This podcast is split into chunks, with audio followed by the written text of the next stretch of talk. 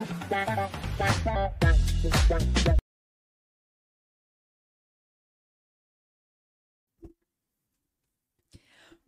gente! Muito boa noite! Vamos começar mais um podcast. Você que está aí em casa, vamos. Eu já ia falar, entre e tome seu assento.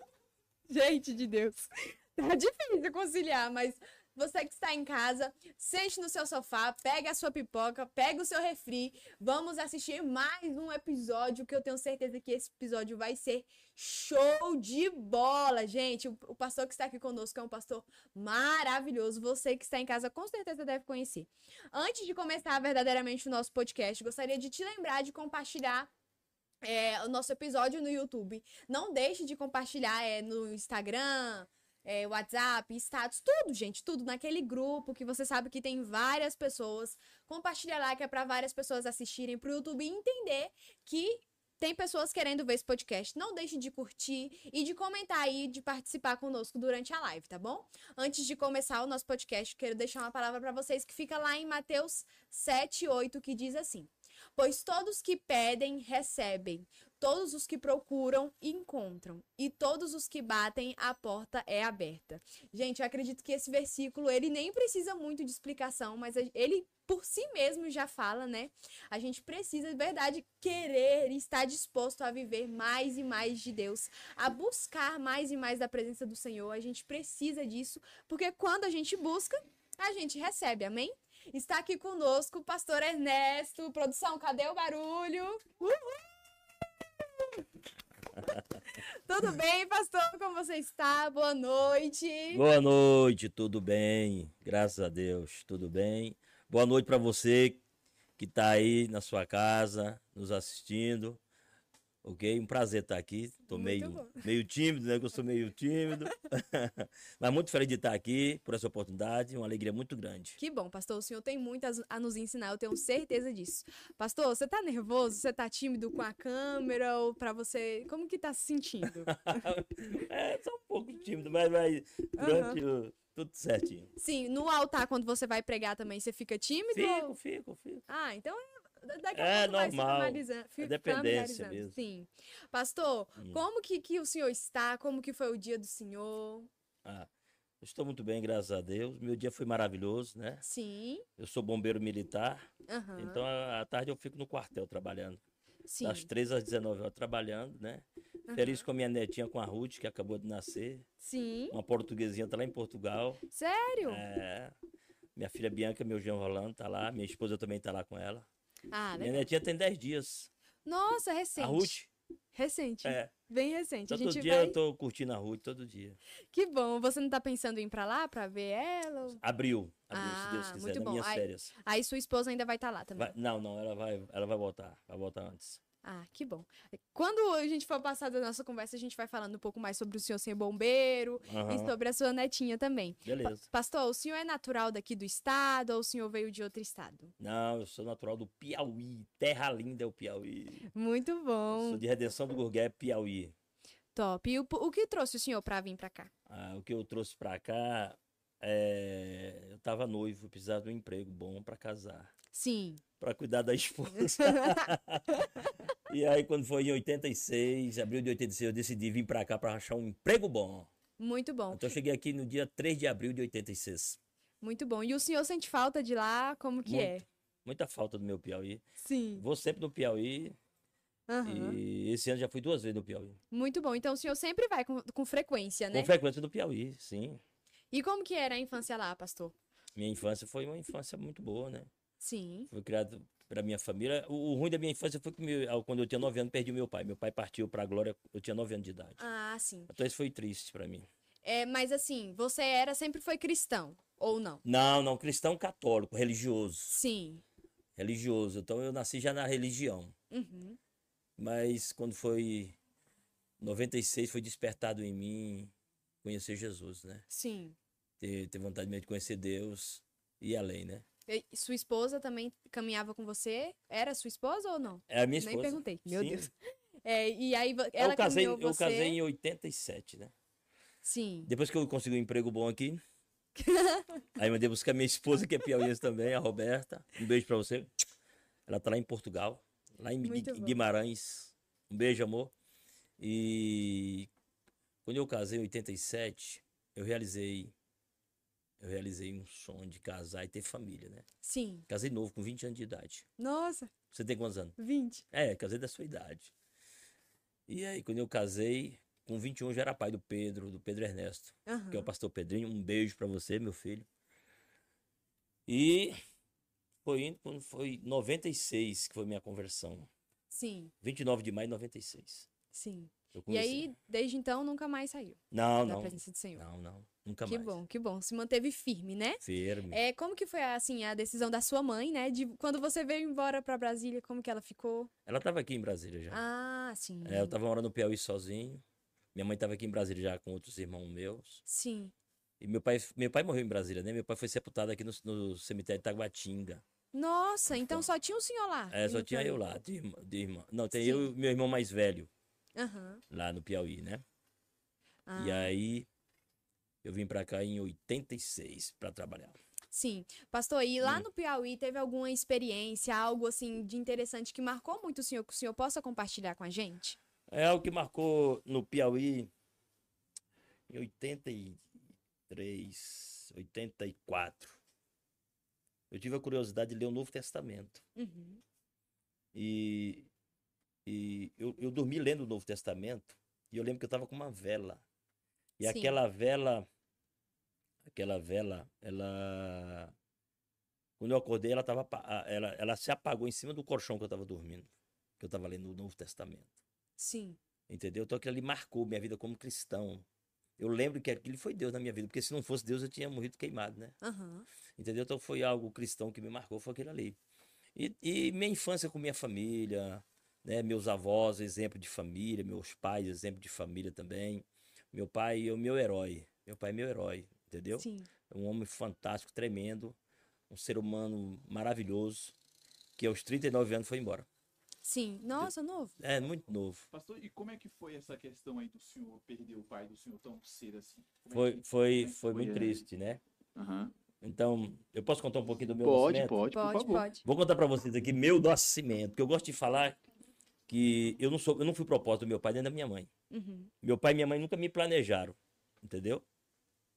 Mas eu tenho certeza que Deus me planejou, Sim. entendeu? Então meu pai quando ele ele, ele teve dois filhos homens, o João e o Valdeci, meus irmãos. Um abraço pra vocês. E, e minha mãe falou que não queria ter mais filhos. Só queria ter o João e o Valdeci. O João é de 60, 1960 e o Valdeci 1962. E aí, quando eles tinham já dois anos, meu pai pediu ela que tivesse uma menina. Vamos ter uma menina? Minha mãe falou que não queria ter mais filhos. E aí, com muita insistência do meu pai, minha mãe aceitou ter mais um, que seria uma menina. Sim. Entendeu? Sim. E aí, quando foi em 66, minha mãe grávida, né? E, e minha mãe teve muitos acidentes comigo grávida. Uhum. Porque ela não queria ter mais, ela não queria mais ter, ela não queria mais ter neném, né? Uhum. E quando foi, quando eu fui nascer, aí o problema veio aí no meu nascimento. Então eu não fui planejado pelo meu pai, Sim. pela minha mãe. Sim. E quando eu fui nascer, eu fui nascer primeiro os pés. Ah, Aí eu fiquei enganchado, três Sim. dias. Parto podálico que a gente fala hoje. Como é que é? Parto podálico. Que Pois nas é. primeiras partes dos pés. Pois é. Criança vira, mas foi em 1976, há Nossa. 57 anos lá no Piauí, no interior. Sim. E aí minha mãe estava sofrendo demais, meu pai fez uma promessa. Então eu digo que meu pai me consagrou ali, que ele falou assim, é, é, Deus, se o menino não morrer, nem a menina, nem, a- nem, a, nem a minha esposa, nem a mãe, e, e- eu só vou cortar o cabelo dele com, com sete anos de idade. Uhum. Entendeu? Sim. E aí aconteceu um milagre. O milagre deu. Três dias depois, minha mãe dá a luz a mim. Aham. Entendeu? E aí um dia desse eu tava até pensando, abrindo aqui um. Eu tava lá na igreja e comecei a chorar, né? Lembrar dos meus filhos. Meus filhos são pastores. Todos os pastores, meus filhos. É, E aí eu, meu Deus. Fui lembrar como é que eu consegui respirar aqueles três dias, enganchado, Sim. enganchado né, entre perto da minha mãe. Aham. E aí eu peguei e comecei a olhar meus filhos, lembrar deles, lembrar dos meus netos, das minhas netas. E aí eu falei assim, o senhor pensou neles. A família tão maravilhosa que eu tenho. Sim. Então Deus pensou neles. E eu chorei, depois mandei uma mensagem para minha família, uma mensagem bem bonita para eles. Eu falei assim, eu não tô morrendo não. Só pra deixar bem Aí a- claro. a, minha esposa, a, a, é, ela pensou que era uma despedida. Eu falei, aí no final eu coloquei assim, não, não vou morrer agora.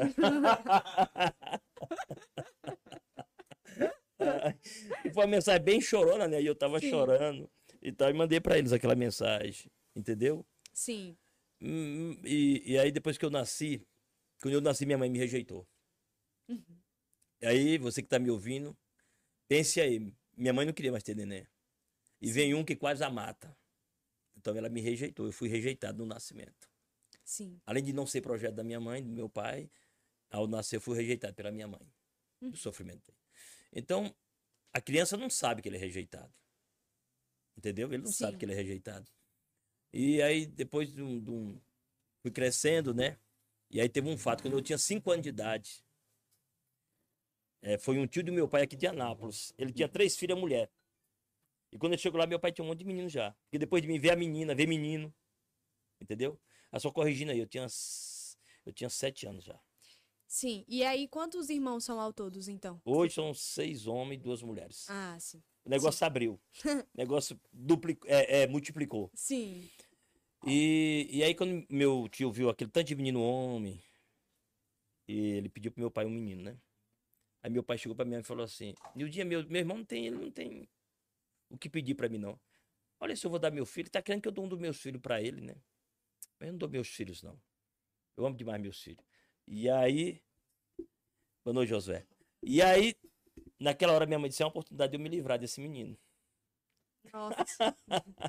Aí ela, que nada, aqui tá difícil as coisas mesmo, a gente mora no interior, entendeu? Então vamos dar um desses meninos, dá o Ernesto.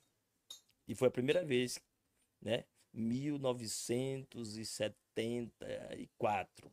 O senhor com sete anos. Eu com sete anos de idade, fui morar em Anápolis, meu time me trouxe. Sim. Janeiro de 74. Então, chorei muito pro amor que eu tinha à família. Admiro minha família hoje, até hoje, meu lugar, entendeu? Minha origem. Então, eu até hoje eu sou muito apegado a isso. E aí aconteceu que eu chorei um ano. Um ano Nossa. chorando. Aí meu tio cansou do meu choro. Aí me devolveu. Não aguento mais, Dezembro. Quando foi em janeiro de 75, ele me devolveu pro meu pai. Ele veio me trazer. Sim. Me mandou de volta. Toma esse menino chorão. E eu voltei pra casa, né? Aham. E aí, quando foi no final do ano, foi muito triste, né? Isso era janeiro de 75, quando foi novembro de 75, né? Agora, dia 17, completa 48 anos Nossa. que meu pai partiu. Sim. Naquele janeiro, foi, naquele dezembro, foi muito difícil para mim, muito difícil, né? Pelo homem que meu pai era, pelo carinho, um pai tremendo, um pai sobrenatural, um caráter tremendo. É, Sim. muito, muito, muito. E aí, novembro, ele veio para ele, ficou aqui, ele chegou aqui no mês de outubro, com 30 dias que ele estava aqui, que ele tinha chagas. Ah, sim. Aí ele chegou aqui e botou o marca-passo. O marca-passo ficou poucos dias, ele, ele veio a óbito, meu pai. Sim. Então ele foi muito triste, 75. Eu imagino que pro senhor tenha sido muito difícil, né? Mas por- É. eu não sei se o senhor vê dessa forma. Eu gostaria até que o senhor falasse um pouco pra gente. É porque você voltou, né? Um pouco. Teve essa oportunidade de voltar pra fi- morar com seus pais. Uhum. E aí, então, você teve um tempo ainda com seu pai. É um ano. Sim. Quase um ano, né? Sim. E você aproveitou bastante esse Demais, ano? Ficou demais. marcado pra você? Eu, eu era muito grudado, meu pai, muito grudado. Grudado demais, meu pai. Eu lembro da gente nas feiras, né? Sim. Ele levava, ele vendia, ele vendia cebola, vendia alho. Então ele vendia no, numa outra cidade. Então eu me lembro eu colado com meu pai, Sim. entendeu? Do pai que ele era, entendeu? Aham. Então, exemplo de pai e marido, eu peguei muito do meu pai. Que bom. Ah. É, pensando nisso, o que o, o, o- seu pai, né, e a sua mãe deixou de legado pra você? É, isso aí, um pai presente, um pai provedor, um pai Sim. carinhoso, Aham. entendeu? A minha mãe tem só oito anos que faleceu, entendeu? Então, dentro da intenção da minha mãe, entendeu? É, é, é, é- é- eu, não- eu não, não a condeno, eu Sim. me coloco no lugar dela, Sim. entendeu? Aham. Ela não me queria, ela não queria mais filhos, eu não queria nenhum filho, mas meu pai queria uma menina, entendeu? Aham. Então, essa rejeição aí foi tudo, mas Os- E aí, aí tem algo bacana da minha mãe. Bacana da minha mãe. É, Passando tudo isso, eu fui dado outras vezes. Outras Uhum. vezes, depois que meu pai morreu, também eu fui dado outras vezes. Sim. Entendeu? Muitas vezes. Aham. Eu morei pouco minha mãe. E aí, teve um- assim, ela tinha orgulho de dizer que tinha um filho bombeiro. E aí, quando eu fui consagrado em 2008, ela tinha alegria de dizer que o filho, além de ser bombeiro, era um filho pastor. Sim, Então ela se orgulhava de mim. Isso aí foi curado. Entendeu? Sim. Graças a Deus. sim. Então, pastor, assim, você acredita que se você não fosse uma pessoa cristã, você acha que você teria perdoado a sua mãe? Eu, não, eu não sei, porque eu sempre fui diferente, né? Esse Sim. negócio de pessoa muito fácil para perdoar. Não guardo Aham. mágoa de ninguém. Sim. Entendeu? Não tem esse negócio. Sempre foi assim minha vida. Não tenho mágoa.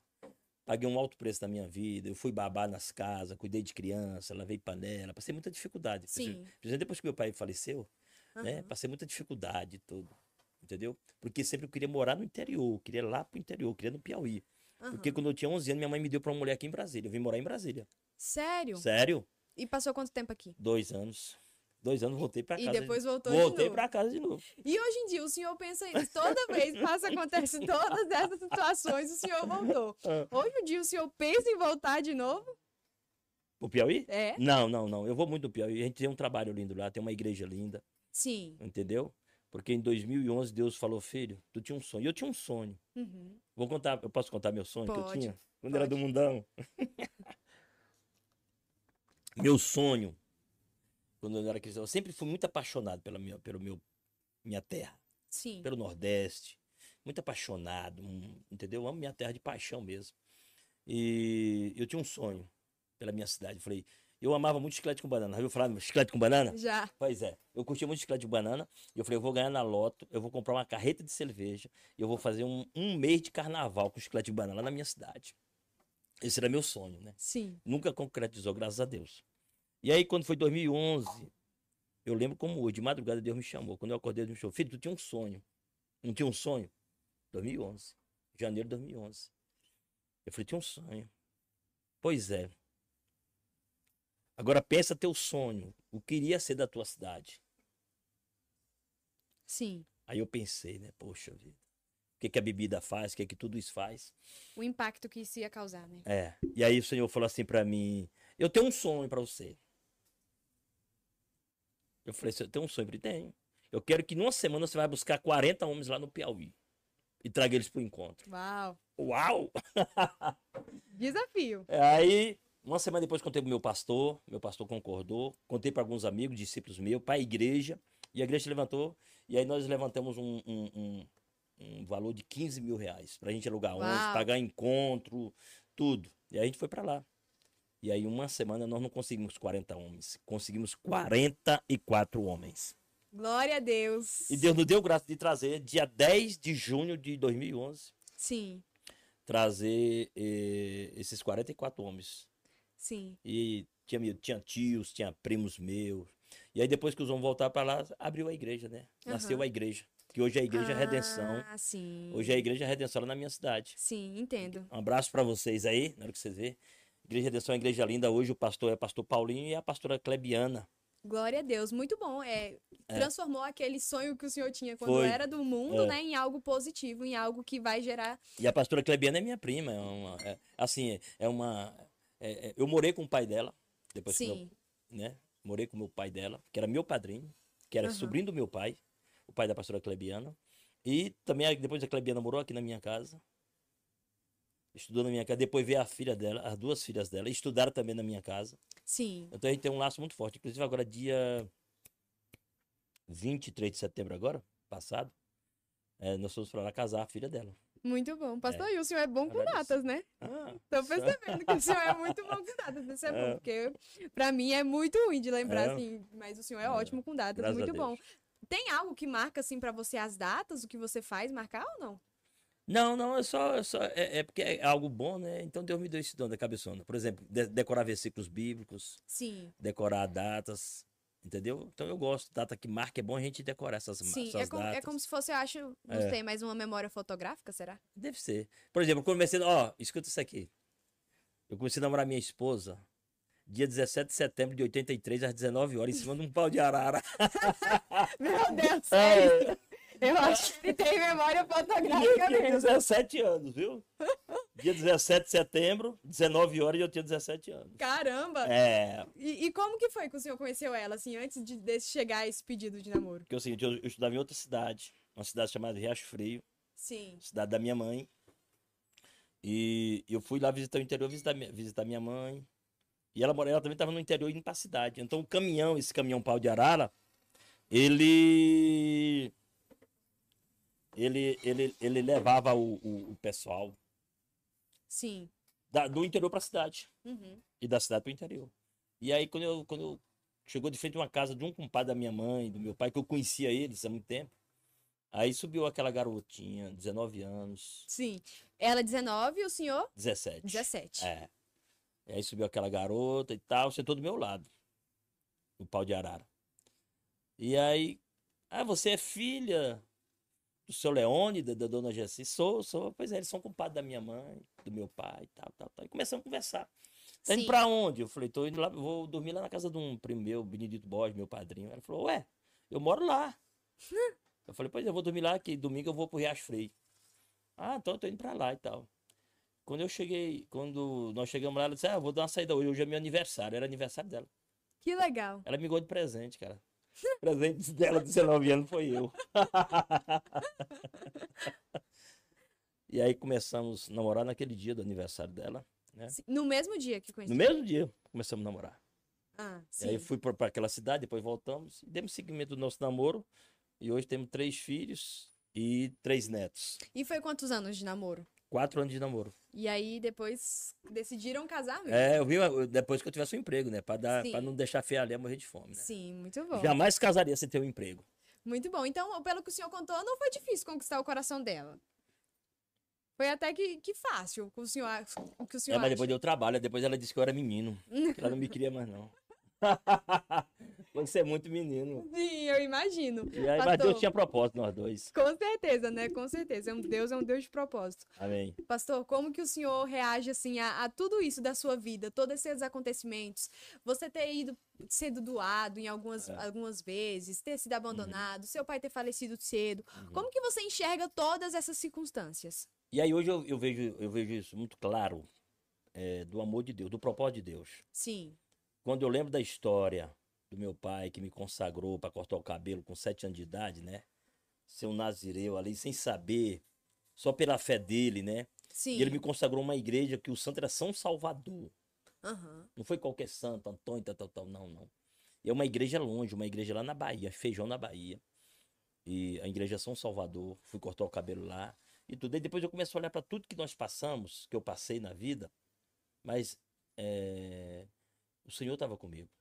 Com certeza. É. Aí teve um, um- um- um- fato tremendo, né? É, Comecei a trabalhar no departamento pessoal do Corpo Bombeiro no ano de 99. Uhum. E aí eu, eu pensando lá em algumas coisas, em algumas dificuldades que eu passei, algumas vezes que eu andei perto de morrer. E aí veio uma voz, uma voz falou para mim assim: "Eu já cuidava de você. Uau. Eu já cuidava de você. De tudo que eu passava. Então essa voz para mim, tudo que eu passei verdadeiramente, Deus estava cuidando de mim, Sim. entendeu? Porque é, porque se você olhar para Jesus, para a história de Jesus, como é que foi a história de Jesus? Nasceu da maneira que ele foi, rejeitado, todo mundo rejeitou o dia que ele nasceu. Sim. Nasceu num curral de animal, Sim. entendeu? Aham. Mas olha o cuidado de Deus. Naquele dia ali ele recebeu ouro, incenso e mirra, recebeu o cuidado dos pais, entendeu? Reis, pessoas grandes estavam ao lado dele, dele, de Jesus, Quer mais café, pastor? entendeu? Café aqui não pode faltar não. Cafezinho. É, então Jesus teve essa dificuldade da vida dele, foi Sim. ameaçado de morte. Os pais têm que sair correndo com ele. Sim, Mas quem estava cuidando de Jesus? Não era o próprio pai cuidando dele? exato. Pois é. Então, Deus, ele, ele, não, ele não faz acepção de pessoas, né? Sim, Mas a gente tem que ver que ele está sempre cuidando de nós, porque há uma grande dificuldade, uma grande luta até para a gente nascer. sim, Mas quem tem propósito, nasce, cresce e Deus está sempre cuidando. sim. Entendeu? Mas tem que ver esse sentimento de gratidão, de saber que alguém cuidou de você de maneira tão tremenda. Sim, Então, em tudo isso que eu passei, tenho convicção tremenda que Deus cuidou de mim e que Ele tem um projeto na minha vida tremendo. Sim, glória a Deus por isso. Pastor, gostaria que você contasse pra gente um pouco desses dois troféus. O pessoal de casa tá vendo, produção? Tá vendo? Então, se- eu gostaria que o senhor falasse um pouco pra Ah, gente. legal. Esses troféus aqui, troféu 2008, né? E aí é um pouco do meu ministério, do ministério meu com a minha esposa, com a minha família. E como eu eh, fui trabalhar numa igreja eh, G12, né? Encontro. Esse troféu aqui, ó. Primeiro lugar em levar pessoas para o encontro. Primeiro lugar em levar pessoas para o encontro. Então sempre me apaixonei. Por que, que eu me apaixonei por almas? Pela maneira que Deus me salvou. Sim. Entendeu? aham, Então, esse aqui é o primeiro lugar em ganhar. E aqui, primeiro lugar em levar pessoas para o encontro. Sim. É, um dia eu conheci um versículo bíblico. Provérbio 11, 30. Quem ganha a alma, sábio é. Entendeu? Uhum. Então, eu, como eu me converti já aos 30 anos de idade, é, e ninguém me evangelizou. Ninguém pode ter me evangelizado, mas não sei. Então, no G12 eu aprendi muito o que é um evangelismo Sim. entendeu? Muito que é evangelismo. Ensina muito você o evangelismo através do amor, através do amor. Então no G12 eu aprendi isso, graças a Deus. Sim. Então eu me apaixonei pelas almas, pelas vidas, pelas pessoas. Entendeu? Sim. Então isso aqui foi isso. Muito primeiro bom. lugar, esse troféu eu tenho com muito amor lá em casa. Sim. E eu fiz questão de trazer para cá. Glória Deus. faz parte da minha história, da minha Sim, vida. Com certeza. Entendeu? É, pastor, a gente começando um pouco sobre esse assunto, sobre ministérios e tudo mais, o senhor falando Uhum. que levava as pessoas para encontros, que ganhar, treinar e tudo mais. É, como que começou o, o seu chamado para ser pastor? Eu nunca quis ser pastor. Sim, Nunca quis. Ah, vou ser pastor. Não. É, Deus me deu um pastor maravilhoso, tinha uma palavra de Deus tremenda, entendeu? Então o que eu, que eu, o que eu, que eu, que eu, me- eu focava em ganhar as almas, levar as pessoas, chegar para a pessoa e falar assim: eu estou desesperado para você ir num lugar. Ah, que lugar é esse? A casa de Deus. sim, E depois sempre encontro com Deus. Vamos lá, então. Então, era muita gente que a gente levava, muita gente, muita gente, muita gente levava, ouvia a palavra, se convertia, entendeu? Então, era, era, era isso. Eu estou desesperado. E eu passava toda semana orando, e isso eu só levava as pessoas no domingo para essa igreja, Sim. a igreja que eu fazia parte. Então, nunca, nunca desejei, vou ser um pastor. Não. Ganhador de almas. Ganhador Sim. de almas. Queria sempre, isso, isso hoje é muito forte em mim, levar as pessoas para ter um encontro com Deus. sim, pastor. E você acha que essa essa qualidade, essa característica do senhor deve ser uma característica de um pastor? Com certeza, com certeza, com certeza, sim. Entendeu? Porque o pastor, ele é pastor, se ele- o pastor que eu aprendi é o pastor que cuida de ovelhas. Sim, Entendeu? Então, eu aprendi uma frase muito forte com o pastor Léo Jair Guerra, que ele falou: a igreja é os pastores, o mundo as ovelhas. sim, Então, nós que estamos na igreja, pastores, líderes, eh, você, a pessoa que frequenta uma você que frequenta uma igreja, a maior razão você está você está caminhando com Cristo. Amém? Então, você tem que levar pessoas para a igreja. sim, Então, eu achava muito sem graça um domingo para a igreja você levar um novo. Entendeu? sim, Você ser pastor. Mas, assim, aquilo que eu recebia, meu Deus, essa palavra, esse céu, essa coisa linda que é andar com Deus, sim, nessa paz, tudo, né? Que Deus nos dá. Isso aqui tem, as pessoas têm que conhecer isso aqui, aham, entendeu? E eu tava falando ontem sobre. Eu vi assim, um casal ontem, um casal famoso. O marido tava espancando a, a mulher. A reportagem dizia assim: olha. é, as pessoas que moravam próximo à mansão desse casal estavam ouvindo o barulho da violência. Entendeu? Então tem muita gente morando dentro de uma mansão. Mas, sabe? vi- Vivendo, não tem paz. sim, Então a gente conhece muita gente que tem, que tem um salário bom, que tem casa boa, que tem carro bom, mas não tem a maior riqueza. Não tem a Sim. riqueza de ter uma paz. Entendeu? E aí um dia foi, foi bacana que eu, eu começava a falar para Deus algumas coisas. Pessoa jovem que era assassinada. E aí, observe isso aqui para você ver. Você também que está em casa, observe isso aqui. E aí, falei, Senhor, é, é, é, fulano ali, que vida é essa? Por que, que ele foi embora, Senhor? Por que, que ele morreu? Por que, que o Senhor não fez alguma coisa? E Deus, filho, eu já fiz. Eu sempre chego primeiro. uau, Eu sempre chego primeiro. Essa pessoa que não quis. Sim. E aí ele falou: Filho, nunca, nunca é para ter o inferno em lugar nenhum. O céu começa na terra. O início do céu, entendeu? Sim. É da sua casa. A sua casa é para ser um céu. A sua casa, a minha casa, nossas casas é para ser um paraíso. Entendeu? Lugar de aconchego, né? Lugar de paz, lugar de tudo, lugar de amor, lugar de partilha, de lugar de comunhão. Entendeu? Eu sou muito festeiro, eu gosto muito porque eu nasci de um lado de um forró. Eu nasci de uma- na casa, perto de amigos que tinha sanfona, que tocava festa. Eu tô, sou muito festeiro. Entendeu? Eu tenho Sim. um primo que toca sanfona.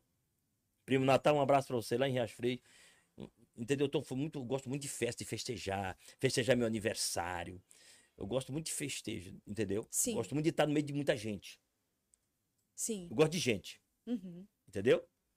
Então Deus falou: Eu quero que você guarde isso. Porque o primeiro casal que Deus colocou, ele não colocou numa favela. Ele colocou num lugar escasso. Ele colocou o primeiro casal onde? No paraíso, num lugar de delícia. As nossas casas tem que ser um lugar de delícia. Sim. De verdade, eu amo minha casa. Pastor, e o que, que você acha, assim, falando sobre esse âmbito de família? O que, que você acha que falta nas famílias para elas terem um lar, assim, que seja um aconchego, que seja um lugar de paz, de amor, de carinho? Uhum. Falta Deus. Sim. Não a religião. Gente, escuta aqui. Muitas vezes, ontem eu procurava para Deus, foi o seguinte: uma pessoa, ele pe- ela pega e me manda, que ela ontem estava com muita saudade da filha, que morreu. Morreu Sim. de parto, morreu, morreu dando luz para a filha dela. Aham. Filha nova, filha de 17 anos. Nossa. Ao dar luz à criança, ela faleceu. E ontem ela mandou, pastor, hoje eu tô bebendo. Eu tô bebendo hoje porque, né, porque me deu saudade. Hoje eu tô com uma saudade imensa da minha filha. Eu falei, quem te consola é Deus. É Deus que consola. E aí naquela hora, Deus, entendeu? Por que, que a gente crente tem essa mania de falar? É Deus. Sim. É Deus. Se não, não virou algo muito vazio, é Deus. Aí Deus falou: Não, meu filho, não. Aí ele falou assim: Você lembra de Bartimeu? Eu falei: Lembro de Bartimeu. Bartimeu estava à beira do caminho. Bartimeu estava lá rejeitado. Mas quando eu passei, ele começou a gritar por mim. Sim. Sim, Jesus, Jesus, Jesus. E ali eu mudei a história de Zaqueu, mas eu falei: Zaqueu, o que tu queres que eu te faça? E Zaqueu viu que havia uma necessidade que somente eu podia fazer por ele. Sim. E é isso que eu quero, que as pessoas clamem a mim, quem me clama eu dou resposta. Então é isso, não é dizer assim, ah, eu tenho um Deus. Não. Eu tenho comunhão com Deus. Sim. Observa quando foi que começou as coisas erradas no paraíso. Quando faltou a comunhão. Não foi quando as pessoas. Não foi quando Eva e Adão perderam a comunhão com Deus? Sim. Quando de- desobedeceram a Deus? Sim. Foi quando acabou o paraíso. E foi quando eles foram colocados para fora do paraíso. Então, o, o, que falta hoje para nossas casas ser o paraíso, uma terra de delícia, é padrão divino. É o que Deus manda na palavra. Sim. Você está me entendendo? Sim. Não é eu sou católico, eu sou evangélico, eu sou budista. Não. Religião não muda ninguém. Religião não leva paz. Leva separação. E aí é, é muito interessante. Eu esqueci teu nome. Ana Clara. Ana Clara, ó, o nome da minha filha, Ana Beatriz. Ana Clara, deixa eu te falar algo. É, Se as pessoas se abrissem para essa comunhão com Deus, as famílias, é tudo diferente. E Deus me deu uma frase que eu tenho lá na igreja. Essa frase, ó, Sim. ele falou assim: família unida com Deus, família unida com Deus, jamais será vencida. Sim. Entendeu? Sim. Uma família que se une a Deus de verdade.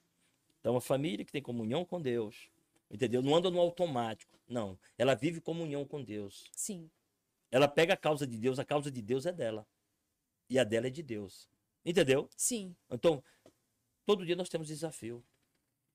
Ninguém é perfeito, né? Não, Dentro de casa não, mesmo. não. E Jesus, ele tá ali, ele tá ali para, ele tá ali pra, ele é o nosso ajudador. Ele fala assim: sem mim, João 15, 5, sem mim nada podeis fazer. Sim. Eu falo para as pessoas, eu, eu- eu falei um dia para um cara rico. Um cara rico, eu falei um dia desse. Cara ateu, ele deixou orar por ele. Porque eu cheguei e falei para ele, sabe o quê? Eu falei para ele assim, ele foi me contar. Ele tem cinco filhos de cinco mulheres. Nossa. É. E ali eu, poxa, cinco filhos de cinco mulheres. E tal. E aí ele foi, ele, ele, ele sofreu um roubo. Uhum. O cara roubou um carro dele. Um carro precioso, um carro bem precioso, um carro de 200 mil reais, entendeu? Sim. E ali eu falei pra ele que ele também já tinha sido ladrão. Não. Ele também já foi um ladrão. Fui, eu fui lá, ah, você já roubou tantos sentimentos. Quantos sentimentos você já roubou? Quantos corações você já roubou? Sim. Entendeu? Quantas promessas você fez e não cumpriu? Então você roubou o sentimento das pessoas. Entendeu? Sim. E ali ele caiu em si. Entendeu? Sim. Então a pessoa, Jesus está dizendo, sem mim, nada podeis fazer. Jesus falou em Mateus 6,19: Ei, ajuntai para vós outros tesouros no céu, onde não tem ladrão. Que tesouro é esse? Qual é esse tesouro que nós temos que ajuntar no céu? Nem fazer as coisas de Deus aqui, numa vida que passa tão rápido. Sim. Um dia desse era uma garotinha, hoje você tem 20. Eu era um garotinho um dia desse, eu tenho 57. Então as coisas aqui passam muito rápido. Pastor Laírton um dia desse era um garotinho, agora ele tem 57 também. É, é, é tremendo isso, né? É. A gente precisa realmente ter essa comunhão com Deus dentro Uhum. do nosso lar. Dentro, e Sim, eu sim. acredito que em todo o nosso relacionamento, amizade, Tudo. relacionamento entre namorados e tudo mais, a gente Tudo. precisa colocar o Senhor Sim, como a sim. nossa prioridade, para que tudo flua, né? Sim, sim. É, pastor, como que você tem alguma coisa que assim marcou o senhor com o seu crescimento espiritual, que fez o senhor andar cada vez mais? É, sim. É, o encontro com Deus. 7, 8 e 9 de fevereiro de 2003 foi os melhores dias da minha vida. Sim, Foram 48 horas que fizeram toda a diferença na minha vida. Entendeu? sim, Aqueles três dias ali marcou toda a minha vida. De quê? De ver tanta coisa boa que Deus faz em nossas vidas e a transformação que eu vi naquele dia em pessoas. Ah, Sabe? Sabe aquele leque que abriu assim, ó. Eu tava, Sim. que- eu tava que nem Bartimeu. Cego. Cego, cego, cego da vida, cego de tudo. E a hora que eu tinha o emprego dos sonhos, né? A família que eu sonhei, meus filhos. Entendeu? Mas Sim. faltava algo aqui, ó. Tinha um espação aqui dentro. E naquele dia do encontro, eu rejeitei a religiosidade, a religião. Então, o encontro com Deus, para mim, ali foi um divisor de águas, uma abertura de leque, um negócio tremendo na minha vida. Então, marcou muito. Porque através disso aí, entendeu? Sonhei ver meus filhos pastores, sonhei em viajar, sonhei, sabe? Tanta coisa boa que Deus proporcionou na minha vida sim. a partir daquele encontro com Deus. Sim, pastor. E o que o senhor tem a dizer para pessoas que passam pelo encontro, elas conhecem desse verdadeiro amor, desse, que desse amor que pode mudar vidas e que pode, através desse amor, você pode mudar outras vidas também, Uhum. e elas não tomam ação perante esse encontro. Porque não se encontraram. Elas estiveram lá, Jesus estava lá esperando elas e elas rejeitaram aquele encontro.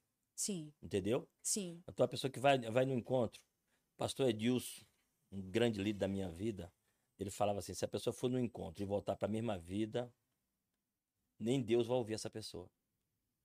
Entendeu? sim, Porque no encontro com Deus é. O encontro com Deus é, é, sabe, é algo que toda igreja devia fazer, o encontro com Deus. sim. Entendeu? Porque ali, meu Deus do céu, é tudo, é tudo, é tudo. Ali em 48 horas eu nunca vi nada igual na terra como um encontro com Deus. De verdade. Sim. Entendeu? aham. Então, tudo que eu tenho hoje, do ministério que tudo, foi a partir daquele 7, 8 e 9 de fevereiro de 2003. Que tudo, tudo aconteceu na minha vida. Sim, imagino. E- Imagino que E é, levou até hoje a família que eu tenho, uma família abençoada. Né? Sim. Muito abençoada. Meus filhos pastores, minhas filhas pastores, genros pastores.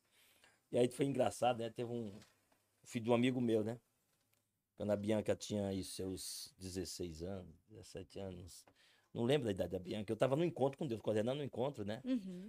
E depois eu passei, eu coordenei mais de 50 encontros. Muito bom. Muito bom. E, e, e, e aí, toma Josué, Josué é meu grande amigo Josué. Josué é guerreiro. E aí, é, é, Tava falando sobre a Bianca. a Bianca. E aí, é, é, aquele rapaz foi pedir a Bianca em amizade especial. Sim. Eu falei, você tem, você tem célula, você tem discípulos? Não, não tenho não. Então, no dia que você tiver célula e discípulos, você vem pedir minha filha em casamento. Não Porque minha filha é uma que isso. pastora. Não, minha filha é uma pastora e vai casar com um pastor. Sim. Aleluia! E aí, no final das contas, deu o quê?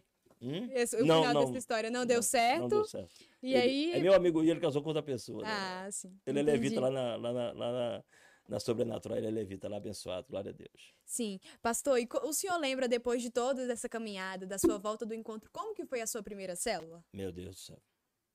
Foi a coisa mais linda do mundo. Não, eu não tinha célula depois do voto do encontro. Sim. Eu fui correr atrás dos discípulos. Porque teve um testemunho tão lindo no meu encontro de um rapaz que morava na rua. Olha esse testemunho. Na, na hora da mensagem do. do, do- mensagem do, da, da, da visão, que tem no encontro, o. o, o meu Deus, esqueci da pessoa que pregou. O menino pegou uma mensagem linda e ele levou um fruto, uma pessoa que ele queria levar para o encontro, chamava ele para o encontro, e ele morava na rua. Ele falou: Eu vou, eu vou, eu vou, e não ia. Aí naquele encontro ele decidiu, há seis meses, aquele rapaz estava já feito o encontro, estava na igreja trabalhando lá. E no dia que ele disse, há seis meses atrás, que ia para o encontro, eu falei: Tá bom, eu vou dormir na rua com você. Uau. Ficou na rua com ele e levou para o encontro. E aí ele estava restaurado já, tinha voltado para a família, que ele estava morando na rua. E ele estava sendo. Então aquilo ali me chamou muita atenção. Meu Deus do céu, o que é isso? Eu quero ter isso. Eu Sim. quero ter isso na minha vida. Sim. Entendeu? Aham. De que adianta ganhar o mundo inteiro, perder a sua alma? De que adianta estar aqui, viver tudo aqui e não fazer a vontade de Deus? Entendeu? Sim. Se ele disse assim, é, sábio quem ganha almas. Olha que versículo forte. Sábio quem ganha almas. Sim. Entendeu? Uhum. Então aquilo ali marcou demais, marcou demais o meu encontro e eu saí dali decidido. Sim. Decidido a ter discípulos. Decidido a ganhar almas e, e gerar frutos para Deus. Sim. Eu descobri que os dons que Deus me deu, os dons que Deus te deu, deu para Josué, é para gerar frutos para Deus. Sim. Com certeza. Sim. E como que foi assim? é, quando o senhor descobriu isso, o senhor negou isso em algum momento? Ou ficou naquele sentimento de, meu Deus, como que eu vou fazer? Não, não. Não, não eu sou, minha, minha alegria agora é- foi, foi, foi, foi o encontro que me despertou para ganhar almas. Sim. Porque depois do encontro, meu líder falou. Eu, eu, eu morava, sabe aonde? Riacho Fundo 1. Meu líder falou: vou te dar um ônibus. Vou pagar um ônibus todo domingo pra você trazer vidas pra cá. E no início era eu, minha esposa e meus três filhos. Sim. E aí depois. eh, Foi um casal, foi dois, foi um ônibus, foi dois, foi três ônibus. Glória a Deus. Glória a Deus. Aí depois o pastor mandou abrir uma congregação no Recanto das Emas. Muito bom. Pastor, isso o pastor Laudiaí? É, pastor Laudo Jair Guerra. Show, show. Pastor, Um abraço é, pro senhor. pastor, como o senhor se sente assim, com toda essa sua trajetória e com toda essa sua caminhada, como o senhor, o senhor se vê hoje um homem de sucesso? Não, não, não. Apenas um servo. Sim. Só um servo só. Só um burrinho de Jesus. Fazendo o que tem que ser É, feito, mas né, tem que pastor? ser feito. Sim. Entendeu? Um servo inútil ainda. A Bíblia diz que a gente faz só aquilo que tem feito é servo inútil ainda. Aham. Entendeu? Então é servir. Servir. Eu tenho uma frase comigo, viu, Ana? Servir é melhor. Servir é melhor.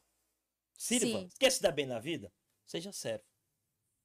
Sim. E eu- Entendeu? Eu, acho que é o que as pessoas negam, né? A gente, É, às vezes a gente fala servir. muito, tipo, ah, servir. Servir. Mas servir. umas pessoas elas negam aquilo e simplesmente deixam viver. Ah, vou Não. viver minha vida normal. não, não, não. A melhor passo. coisa é. Pensa num camarada feliz, é eu e servir. Servir. Você quer fazer feliz? Deus me deu a oportunidade de servir. Entendeu? Sim. Foi muito forte. É, três dias atrás. É, eu quero que a gente ore. Eu quero que você que está aí também, que você é de oração, coloque esse nome aí. Ana Liz. E aí uma, uma amiga, uma tia-avó, Sim. falou, falou, pastor, olha, ó, coloca nas suas orações a Ana Liz. Ela tá há três dias, nasceu há três dias, não come, é, é, não mama, não chora. E o médico falou que qualquer hora ela pode morrer, vinha a óbito. Naquele dia ali, sabe, Ana? Eu desci, eu tava deitado, desci da cama. Mandei uma mensagem pro grupo de intercessão da igreja. E ali eu amei aquela Annalise como nunca. Sim. Três dias de vida. E eu lembrei, sabe de quem? De mim.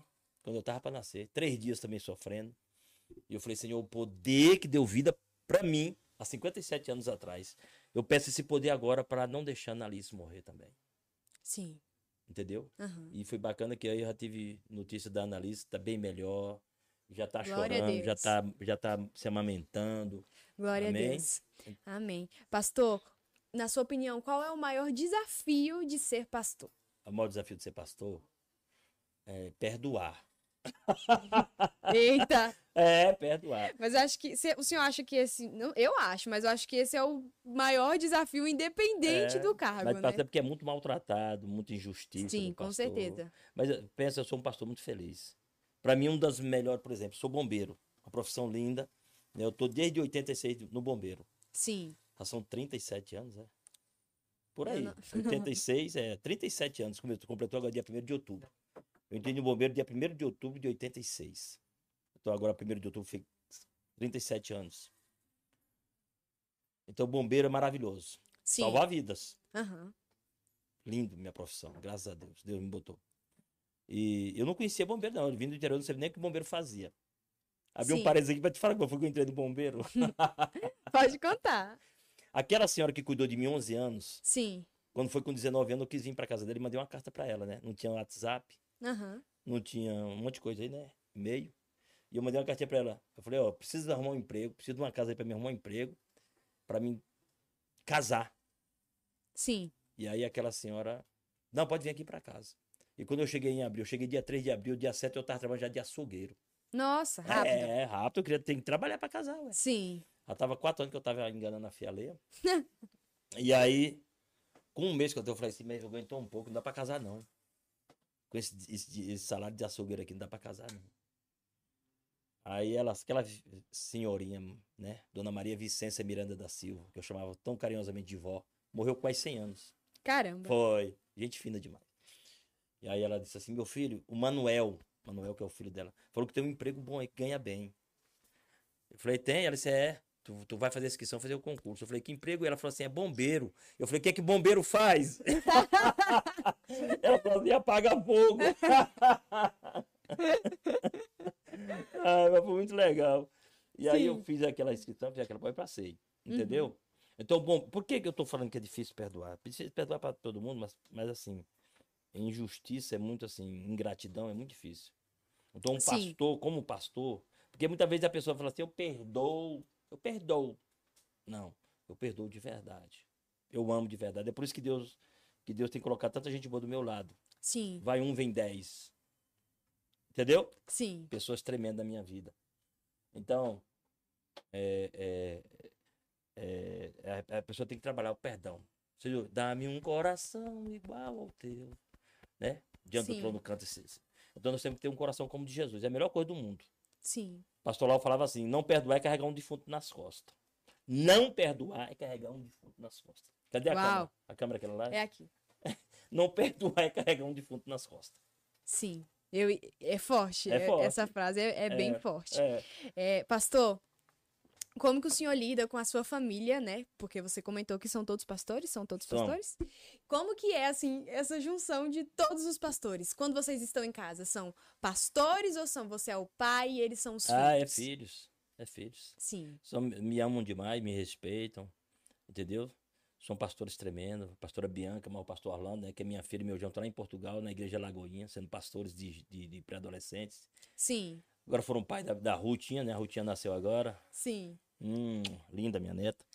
e o Orlando, meu genro maravilhoso também, que é um filho, Sim, entendeu? Então, a gente lida com né, o pastor Pedrinho, a pastora Patrícia, como amigos mesmo, amigo, filho, pai e filhos, entendeu? A Ana Beatriz e o William são pastores, né? Sim. Então é, é lindo, é É tremendo. filho, né? O É senhor filho. sabe diferenciar ali Muito bem, o, muito bem. o, o, o pastoreio do- dos relacionamentos entre pai e filho, É, né? sim, Pastor, entendeu? agora vamos falar um pouco da Igreja Belém. Beijo, Gabriel de Cristo. Sim. É, qual é o objetivo da igreja? Objetivo da igreja. Qual é o objetivo da igreja? É representar o céu, representar Deus, representar Jesus. Sim, Entendeu? E a Belém de Cristo é muito lindo que eu- o nome. Quando foi assim que eu abri minha célula, uma terça-feira, 22 de junho de 2003. Aí, eu fiz um encontro em fevereiro. Fiz o primeiro nível da escola de líderes. No segundo nível, eu abri minha célula. Uma terça-feira, 22 de junho de 2003. E aí, naquela célula, meu líder que foi pregar, né? Pastor Edilson Nedino.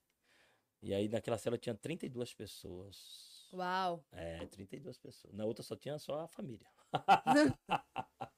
Mas naquela tinha 32 pessoas, né? E, e aí, logo depois, o meu líder falou assim: você tem que colocar um nome na, na sua célula. Como é que vai ser o nome da sua célula? Aí eu falei: tá bom, vou orar. Aí eu fui ouvir uma pregação do Marcos Feliciano, quando ele estava começando o ministério do Marcos Feliciano, 2003. O pastor Marcos Feliciano era bem novo.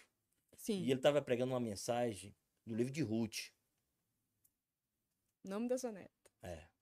E aí, naquela mensagem, ele falou que Elcana e Noemi, eles tinham deixado Belém, a cidade de Belém, para ir para onde? Para Moab.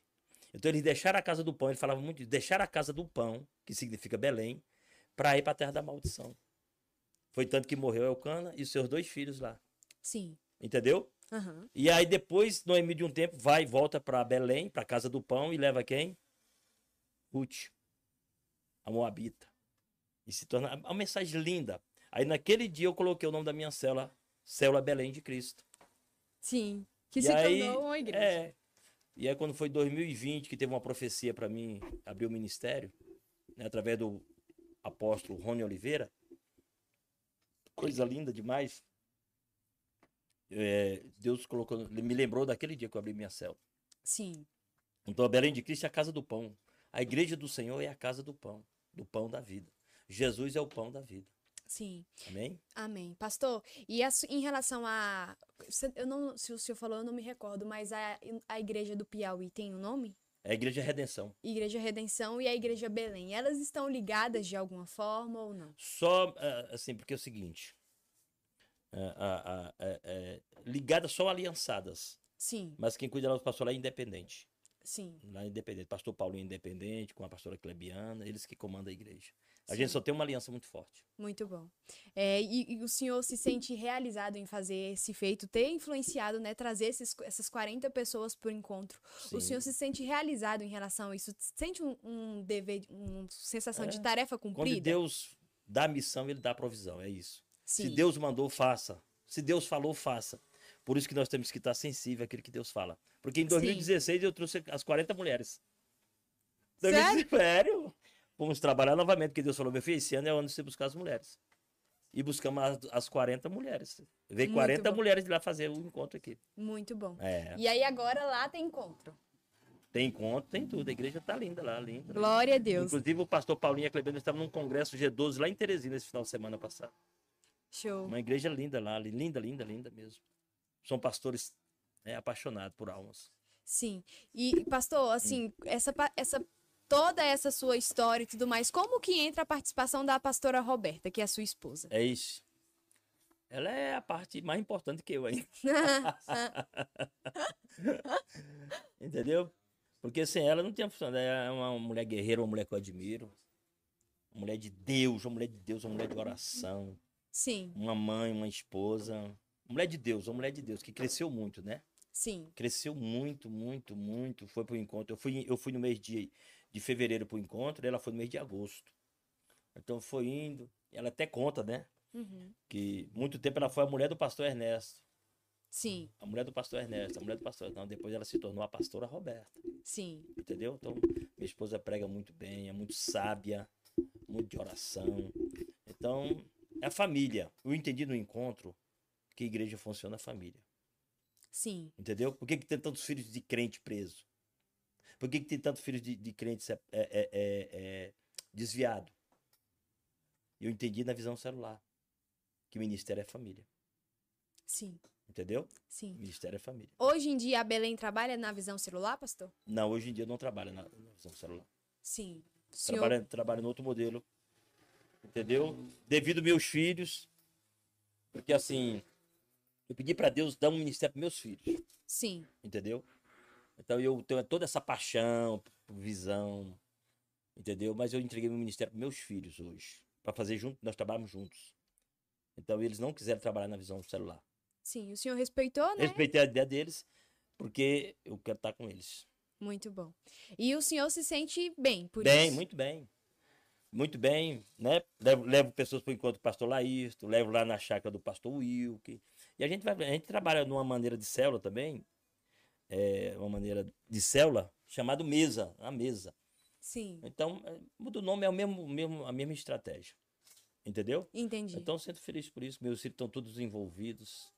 Então, isso é, isso é tremendo para mim. Glória a Deus. Pastor, falando um pouco sobre a pastora Roberta, vocês conversam sobre ministério, como que é a relação de vocês em relação, assim, à igreja? É, porque a gente toma as decisões juntos. Sim, Só tomamos as decisões juntos. muito Hoje, bom. eu e ela e os pastores, que é nossos filhos. Sim. E é muito bom, é muito até importante o senhor falar sobre isso, porque mesmo eles sendo seus filhos, né, é, eu vejo, pelo que o senhor está falando, que existe esse respeito, que o senhor escuta eles Não, e eles também escutam, sim, assim, sim, sabendo diferenciar aquilo que a gente falou ah, é, um É, pouco tempo não, é, toma atrás, decisões diferenciando da juntos. família, né? É decisões juntos, juntos, em conjuntos. Glória a Deus por Entendeu? isso.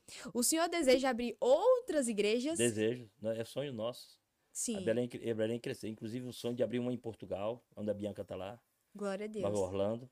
Então nós desejamos abrir, sim, congregações, lugares. Na hora certinha Deus vai abrir, porque nós nascemos agora, em 2020, né? Aham. Outubro de 2020 foi que nós nascemos, dia 30 de outubro de 2020. Então a Belém nasceu agora, está crescendo, é uma menininha ainda. Sim, glória a Deus por isso, pastor. Hum. Que dê super certo, né? A gente de deseja.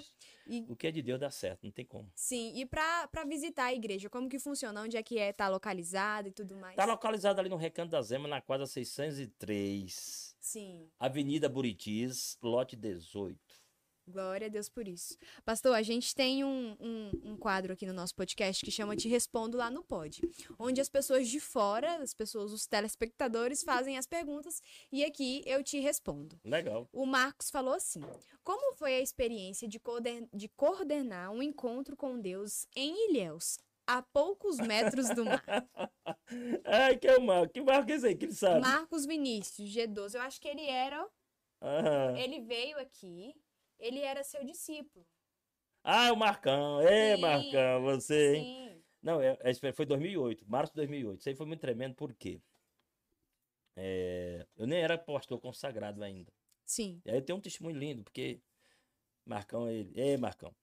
É, eu tinha um sonho de andar de avião e conhecer o mar. Entendeu? Sim. Por isso que ele tá fazendo essa pergunta aí. E aí, quando foi no início de março, pastor Edilson, meu líder, ele me liga e fala assim, pastor Ernesto, é, uma pessoa vai te, vai, vai, vai te ligar aí para você dar os dados seu da Roberta para vocês coordenar um encontro em, em Ilhéus. Eu falei, pastor, e a gente, e a gente dá conta? Ele Falou, claro, claro que dá conta. ué." Hum. Falei, então tá bom. E aí eu falei, pastor, é Ilhéus, é? Ele falou, é Ilhéus. Eu falei, é de avião? Ele, é. É de avião. Eu falei, pastor, eu nunca andei de avião. aí ele, pois é de avião. Eu falei, pastor, parece que Ilhéus é, tem mar, é? Ele falou, tem. Sem acreditar ainda É, em tudo que estava Eu falei, acontecendo. meu né? sonho, meu sonho é conhecer o mar, pastor. Pois é, então tu vai, vai fazer tudo de uma vezada só. Eu digo, amém.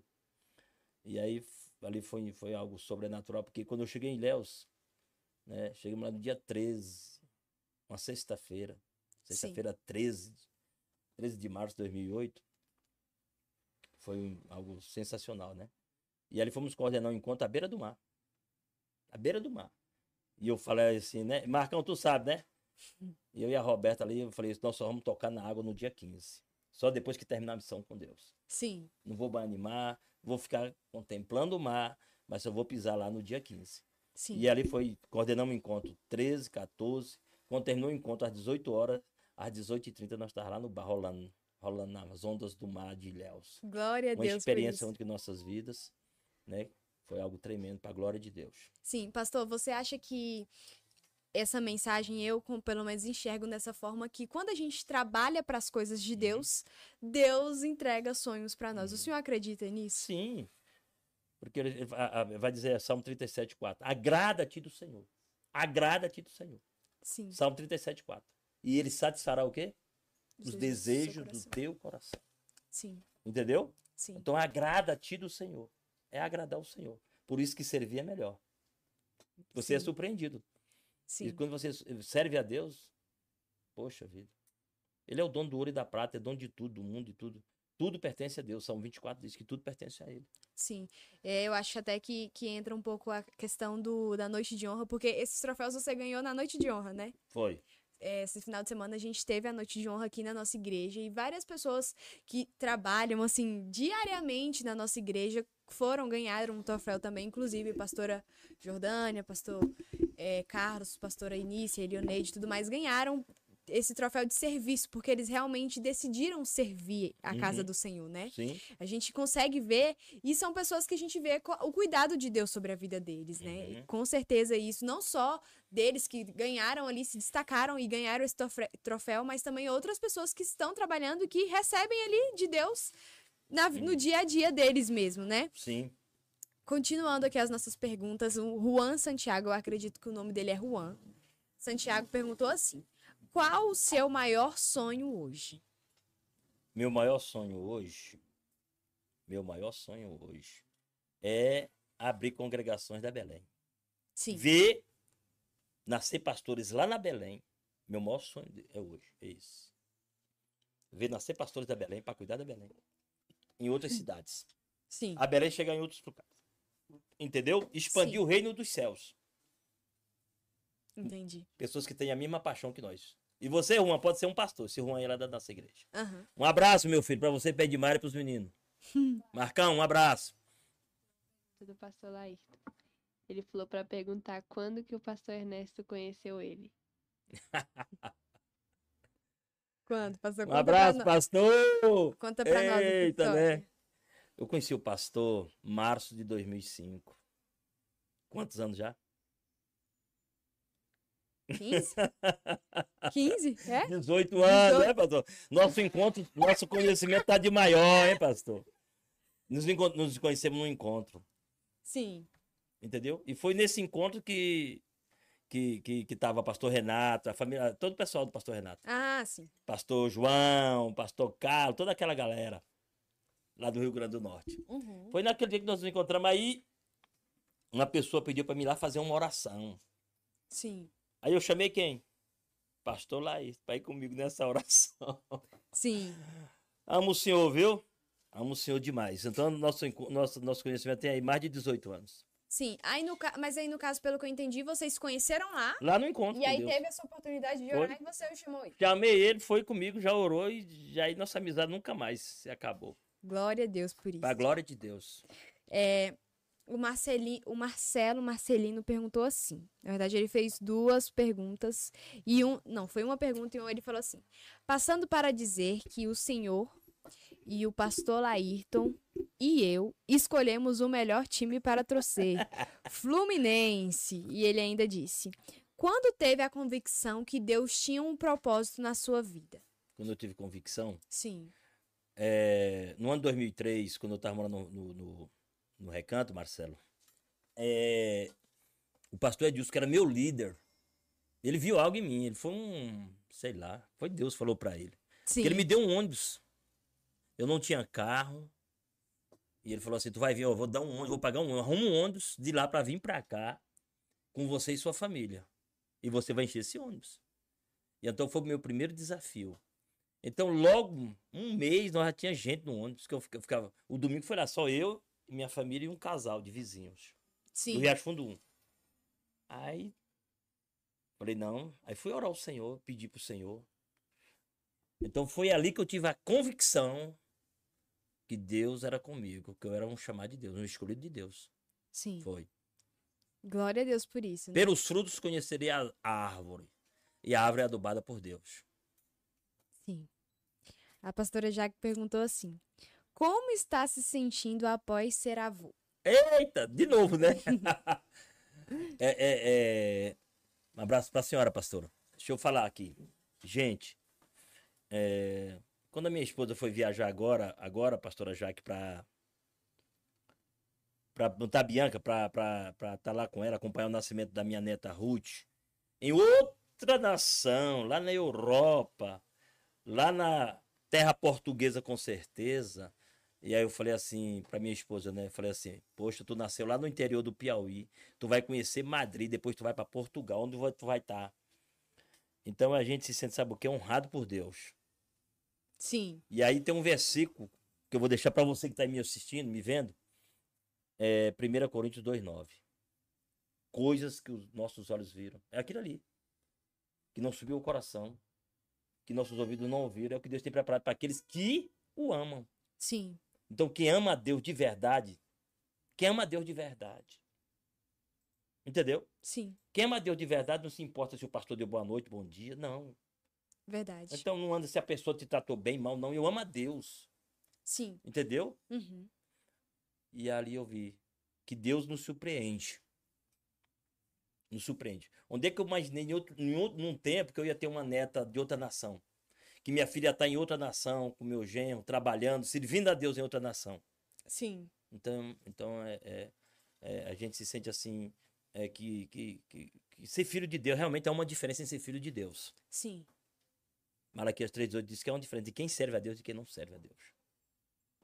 Então é isso, eu me sinto muito, muito, muito muito honrado por Deus. Sim. O Deus que disse assim: Eu vou dar para vocês que me amam, coisa que teus olhos não viram, teu ouvido não ouviu e nem subiu ao teu coração. Então é isso. Sim. É, é- Entendeu? Com os isso pés é no real, chão. né? Sabendo que é o serviço de Deus. Isso é muito real. Às vezes as pessoas acham, né? As pessoas vêm aqui pro culto e tudo mais, acreditam que isso é uma coisa tão distante. Ah, porque só Não. acontece com o pastor Não. Ernesto. Não, não, não. Acontece só com o pastor. Laírton. Mas é aqui, né? É aqui. falando, quem me ama? Sim, Pastor Ernesto, Deus não faz acepção de pessoas. sim. Então, quem me ama, quem me ama, o amor jamais se acaba. Sim, O amor, ele, ele, é, ele, é, ele é incondicional, não tem condições para amar a Deus. Entendeu? sim. Eu tava falando ontem na igreja, eu tava pregando ontem sobre fé e eu falei que eu tô vivendo o ano do maior desafio da minha vida em algumas coisas. Alguma escassez na minha vida, algumas coisas que eu nunca pensei de passar, tô passando esse ano. Assim, mas eu tô vendo o cheiro da chuva da vitória da minha vida. Glória a Deus por isso. Entendeu? Então, tá mal, tá na prova, tá sendo envergonhado, tá passando algumas dificuldades, mas eu tô servindo a Deus e amando a Deus. Sim, eu acho que isso é uma das características principais de uma pessoa que verdadeiramente ama a Deus, né? É, Tá passando por todas as provas, e mas mesmo assim se mantém é, firme. fi- firme. Entendeu? Na é- sua opinião, o senhor acha que falta isso nas pessoas? Falta. Porque Deus falou assim, é João 16, 33. No mundo você vai ter aflição. Eu tô avisando vocês aqui algo, que no mundo vocês vão ter aflição. Sim. E aí o que, que ele diz depois? Mas tende Bom, Bom. ânimo. Porque eu venci.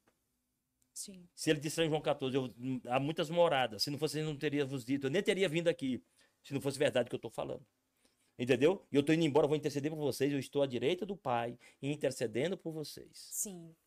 Sim, isso é muito real, né? É, é real. É real de que é aquilo. Eu tô, as promessas de Deus. Agrada-te de mim, eu vou te satisfazer. Ele não fala assim, só o Ernesto, só o Laírton. Não. Só a Ana. Não. Entendeu? Sim, Então- todos que estão Então, dispostos, né? É disposto. Vinde a mim e eu vos farei pescadores de almas. Mateus 4,18. O pastor, fala, o pastor Renato perguntou assim: O que representa a visão celular para o senhor? Festa de crente não tem hora de acabar, né, baixinho? Um abraço, pastorzão, para você e sua família. O que, o que, o que, o que? O que a visão celular representa para o senhor? Rapaz, a visão celular foi o primeiro degrau de sucesso na minha vida. Sim. Entendeu? aham. Então a visão celular eu amo demais. Tudo, pastor Renato, você que está me ouvindo hoje, onde eu cheguei foi através daquilo que eu aprendi três dias. 7, 8 e 9 de fevereiro. Entendeu? Sim, Na visão celular. Muito bom. O Cadu perguntou: O senhor pode contar uma experiência com Deus que te marcou muito? No caso, o outro, além dessa que- de trazer os. Essa daí eu vou chorar, viu, viu, Cadu? Observe essa experiência. Porque é o seguinte, eu falava assim, perguntava, escuta isso aqui, pessoal. Eu sempre falo assim, quando você tiver algo em relação a Deus, e ontem eu falei isso. Quem responde os nossos questionamentos é o próprio Deus, viu, Ana? Se você tiver algum questionamento, pergunta para Deus, que ele te responde. Sim, Beleza? beleza. Então eu questionava a Deus, por que eu sou rejeitado pela minha mãe? Então o que eu, o que eu sei, que minha mãe não queria, tudo, como foi o parto, Deus me mostrou. Então foi uma experiência. Aí, né, eu fico emocionado porque Deus me acorda três horas, né? Eu questionava a Deus, porque eu sou rejeitado. O que, que eu fiz minha mãe? E aí Deus naquele dia me acordou três da manhã. E quando Deus me acordou três da manhã, ele falou assim, o Espírito Santo falou assim para mim, eu vou te responder. Por que tua mãe te rejeitou? Sim, E eu quero que você compreenda a sua mãe.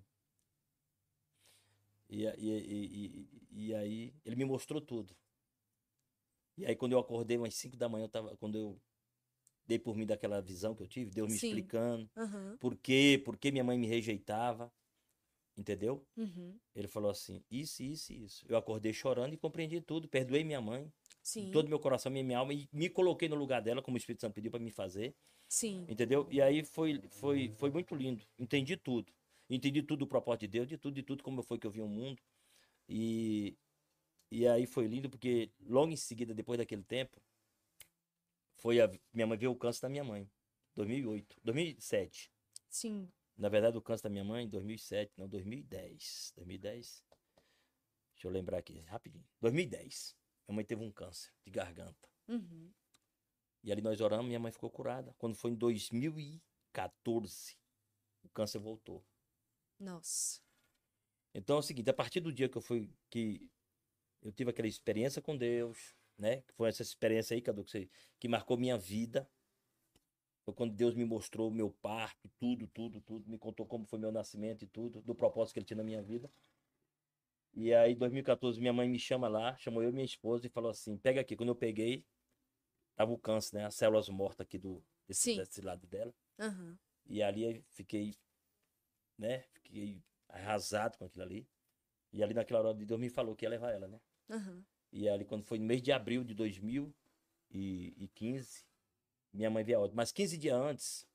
E aí sim, foi bacana. Depois daquela experiência que eu tive com Deus, com o Espírito Santo, minha mãe tinha uma dor de cabeça, ela me chamava para orar. Nossa. Então, nossa amizade cresceu muito com minha mãe, eu com Sim. minha mãe. Tava todo dia lá na casa de minha mãe. E aí, 15 dias antes, ela pegou e me chamou lá no quarto. Chamou eu e minha esposa. Chamou eu e o Roberto. Falou assim: meus filhos, escuta o que eu vou falar para vocês. Eu tô cansado. Tô cansado. Eu quero voltar para casa. E eu quero que você apontou para mim e falou assim: eu quero que você ore agora, pedindo a Deus para me levar. Nossa. Foi difícil. Imagina. Mas eu orei. E 15 dias depois Deus levou minha mãe. Então, aquela experiência ali com Deus, quando você quer todo questionamento, todo questionamento, leva para Deus. Não vai questionar com pessoas. Não, questione com Deus. Sim. Senhor, por que isso e isso? Por que aconteceu isso aqui? Por que está acontecendo isso aqui? Por que isso? Por que eu tenho que ser assim? Por que eu tenho que fazer isso? Porque se eu for conversar com uma pessoa incrédula, com uma pessoa que não trabalha para Deus, eu vou matar minha fé. Sim. Então por que, que eu não vou lá? Deus não é vivo? Deus não fala? Então eu chego e pergunto para Deus. Entendeu? Uma hora ele vai responder.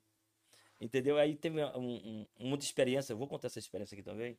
No início da minha conversão, eu falava de Deus, falava muito de Deus e tal, da experiência que eu tive com Deus no encontro. Aí eu fui trabalhar com uma pessoa, né? E ele disse que acredita muito de espiritismo, muito espírito, negócio de espírito. Um senhor que faz, que faz cirurgia no Gama, cirurgia espiritual. Ah, sim. Eu falei, rapaz, minha mulher tava lá com problema no dedo, rapaz. E eu pedi a Deus, e Deus não fez nada. Eu levei lá, o homem fez uma cirurgia espiritual. E minha mulher tá lá, pé bonzinho, o dedo bom demais. Rapaz, aquilo ali. Mas... E aí na hora eu fiquei calado, né? Uhum. Falei, mas Deus, e aí o que, que eu respondo esse caba, Deus? e aí eu fui pra casa. Quando eu tava tomando banho debaixo do chuveiro, o Espírito Santo veio, ei, eu vou te responder. Você vai falar pra aquele camarada o que eu vou te falar aqui agora. É melhor entrar sem dedo no céu do que com um peçãozinho pro inferno. Sim. Entendi. Entendeu? Aí eu falei, pois é, rapaz. Aí fui lá, capítulo 6 de Mateus, e levei pra ele. Se aquilo tá te fazendo mal, arranca. Porque é melhor entrar Sim. sem ele no céu do que com os dois pés, com os dois olhos pro inferno. Sim. Entendeu? Sim. Então sempre Deus vai ter a resposta para nós. Entendeu? Sim. Mas eu preciso conversar com Deus. Eu preciso ter tempo para ir lá, né? Uma vez, duas vezes. Deus não respondeu ainda. Senhor, eu preciso responder.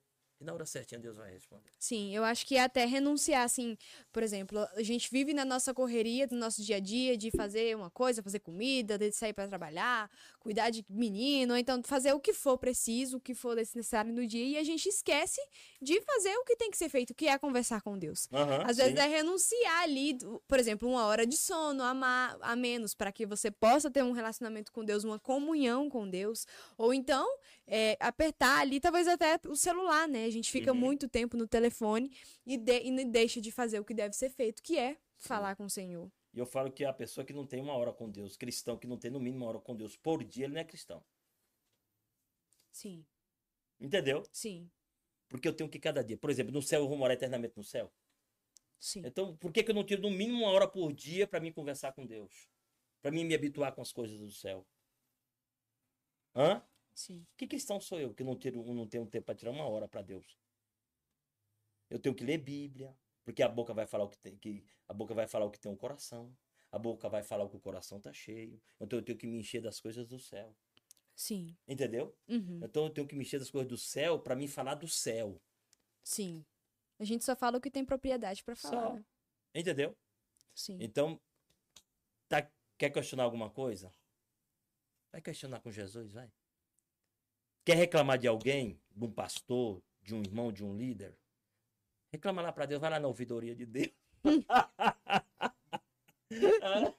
vai lá na ouvidoria de Deus, vai. Sim. Entendeu? Eu sempre falo isso. Entendeu?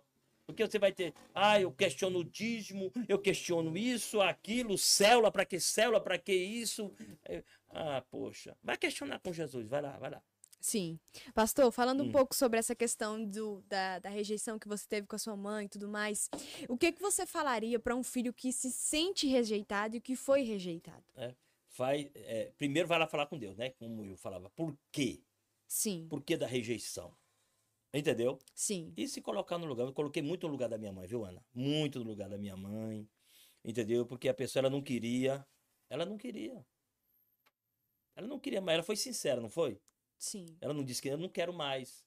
Teve para agradar o meu pai, que era um super marido. Super marido, um cara. Um, marido, viu? Eu nunca vi meu, meu pai falar isso da minha mãe. Eu vi minha mãe brigar com meu pai, mas nunca vi meu pai brigar com minha mãe. Entendeu? Sim. Então ela fez por amor a meu pai. Depois o camarada quer matar ela, velho. Entendeu? Aí tem um fato interessante. Porque é o seguinte, quando a pessoa faz as coisas de mal vontade, eu sei que minha mãe. Minha mãe tá na glória com Deus, graças a Deus. Mulher de fé demais. Mas quando a minha mãe, durante a gestação minha, minha mãe, minha mãe deixou muito a desejar. Uhum. Acho que ela levou tipo assim, meu Deus do céu, eu tô passando, não queria mais passar por isso. Tipo assim, tô levando É. nas coxas, né? É. Poxa, tô passando isso aqui só por causa do Pedro e tal. Isso é tão ruim e tal, tal, tal. Aí um dia ela caiu comigo, ela grávida caiu. Eita. Eu tenho uma, eu tenho uma aqui, por exemplo, a carne do meu peito aqui, ó. Essa carne do meu peito subiu. Então tem um Sim. defeito. Quando eu fui entrar no bombeiro, Hum.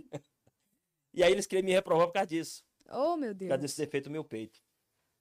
E aí o, o- Beto falou, vou decidir amanhã. Aí eu saí direto lá do- da prova, fui pra onde? Lá da minha mãe. Uhum. Aí paguei um monte de sapo pra ela. A senhora não cuidou de mim. Se eu reprovar, a senhora é culpada e tal. E disse um monte de bolsa pra ela, Sim. né? E aí eu acho que naquela noite minha mãe orou.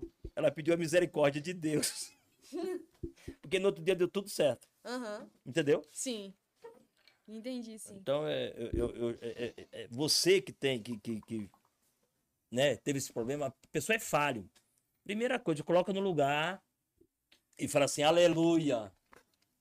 Deus teve um propósito. Eu vim porque Deus tem um propósito na minha vida. Entendeu? Minha mãe estava esperando uma menina. E veio esse menino lindo aqui, dos olhos verdes, graças a Deus. Muito bom. É, pastor, eu acho até que é uma chance para essas pessoas que se sentem rejeitadas é fazer a diferença, É né? isso. Porque o que que acontece? Você Uhum. foi rejeitado pela sua mãe, você tinha de tudo pra É. uma pessoa que rejeitasse família, por exemplo. Não, eu amo minha família demais. Mas o senhor sabem. decidiu fazer a diferença, Sim. né? O senhor decidiu amar sua família e Foi. ter uma família e teve três filhos que Sim. são abençoados e que É. vão gerar netos pro senhor, e já geraram, né? É, pastor, como que o senhor se sente em morar perto, da- morar longe, na verdade, da sua filha? É, é um preço muito alto. Sim, Porque sempre fui muito apegado à minha filha. Um paizão, eu sou muito apaixonado pelos meus filhos. Mas antes de falar do meu filho, quero falar um algo da minha mãe, para mim não esquecer, sim, que depois eu coloquei minha, minha mãe como minha dependente no corpo de bombeiros. uhum, Então, nosso plano de saúde do bombeiro é maravilhoso. sim, A gente tem os melhores hospitais de Brasília para cuidar da gente. aham, Então, eu coloquei quem? Minha mãe. Então, Sim. minha mãe foi cuidada nos hospitais. pra- mesmo que eu tinha, minha mãe tinha. Minha, minha família tinha. E minha mãe era a única pessoa que eu acrescentei no meu plano de saúde. Então, eu cuidei da minha mãe até o último. Ela, ela, minha mãe veio a óbito no hospital particular. Foi cuidada por muito bom médico. Afinal. Então, isso eu me orgulho de ter cuidado da minha mãe. sim, Entendeu? Outra coisa que eu quero falar. Eu tenho um filho fora do casamento. uhum, Entendeu? Que eu amo demais, que é o Lucas. Sim, Meu filhão também tem uma neta, com ele uma filha, que é a Júlia. E tem a minha nora, que é a, que é a Ingrid. Eles Sim. moram aqui no Jardim Gá. sim, Inclusive, eu sou louco para ele ser, ser ovelha lá do pastor André. Então, meu filho, ele trabalha aqui no shopping. Então, eu sou apaixonado pelo meu filho Lucas Levi. Lucas Sim. Levi. E o senhor teve ele antes do casamento? Durante o casamento. Ah, sim, Durante o casamento. sim, Foi Entendi. umas. Né? Mas foi benção. Na minha é, uma- é um filho que eu amo demais. Foi um erro meu que eu cometi, entendeu? Que o senhor assume, né? Eu assumo e que eu tenho um filho maravilhoso que é o Lucas, que é homem demais, de paixão. Ele sabe, papai te ama demais, meu filho. Muito bom. Ele não, ele não frequenta a igreja? Ele, ele gosta e tudo, mas ele tá assim meio lá, meio cá. Sim. Mas ele também é pastor. Meu filho é pastor, que é filho de pastor, Filho de pastor é pastor. é né, pastor. Glória a Deus E a Ingrid é pastora. E a Júlia também. Muito bom. E pastor, é, falando, falando sobre a sua filha que, que mora longe, o senhor Ah. como se sente? Deixa eu falar pra vocês, gente. É, quando o meu genro, meu genro antes de casar, ele já tinha um sonho de ir embora pra Portugal. Porque ele tem primos lá em Portugal. Sim. E aí, quando ele conheceu a Bianca, a Bianca falou: Eu vou. Mas quando eu tiver uma palavra de Deus. Uhum. Ô menina crente, minha filha é. E aí, eles passaram dois anos. Com dois anos, Deus deu uma palavra pra ela. Ela foi. Então, eu já chorei muito, assim. Mas porque eu aceitei e vivo de boa e sou feliz de minha filha estar lá. Porque foi Deus que chamou ela pra lá. Sim. E assim, chamou, já botou num ministério abençoado. Entendeu? Minha filha é uma pastorona abençoada, meu genro também. E agora a Ruth, entendeu? Então, é, eu vou falar, é, é difícil. Pelo pai apegado que eu sou, é difícil. Entendeu? Agora, porque Deus chamou, me torna, torna leve. Sim. Ele disse, meu fardo é leve. Então, é algo leve na minha vida, Sim. entendeu? Mas sou, eh, ela, eu, eu pago um preço alto. Eu me via de repente, a Roberta sabe disso. De repente eu estava em algum lugar chorando. Nossa. E eu nunca chorei pra Bianca. Depois ela, ela vai ver isso aqui depois, eu vou ouvir. Eu nunca chorei pra ela ver, pra dizer, ô minha filha e tal. Ai, não, não. Pelo contrário. Ela queria, falei, negativo, vai chorar não. Quem te colocou aí foi Deus. Deus que te chamou. Então, se Deus te chamou, você tem que agradecer ele porque ele te chamou. Sim. Entendeu? Aham. Então isso me torna leve, me torna leve. Porque, na verdade, eu, eu entendi um dia, Ana, que você que está me ouvindo também, que nós, o que nós produzimos é para Deus. Tudo que eu produzo é para Deus. Filho é herança de Deus. Tudo é de Deus. Os frutos que a gente tem aqui, que nem eu falei, para você, que Deus nos dá os dons para produzir os frutos para Ele para dar para ele de volta frutos e frutos tremendos, frutos biológicos, frutos espirituais. Sim. Pastor, qual é a sua opinião sobre o divórcio? Ah, divórcio. Misericórdia, divórcio. Entendeu? É como a Bíblia, como está escrito na Bíblia. Sim. Entendeu? Deus odeia di- divórcio. Se Deus odeia o divórcio, eu também odeio o divórcio. E eu tô há 37 anos casado. Sim. Uau. Pastor, é, qual é a sua maior preocupação no meio familiar nos dias atuais?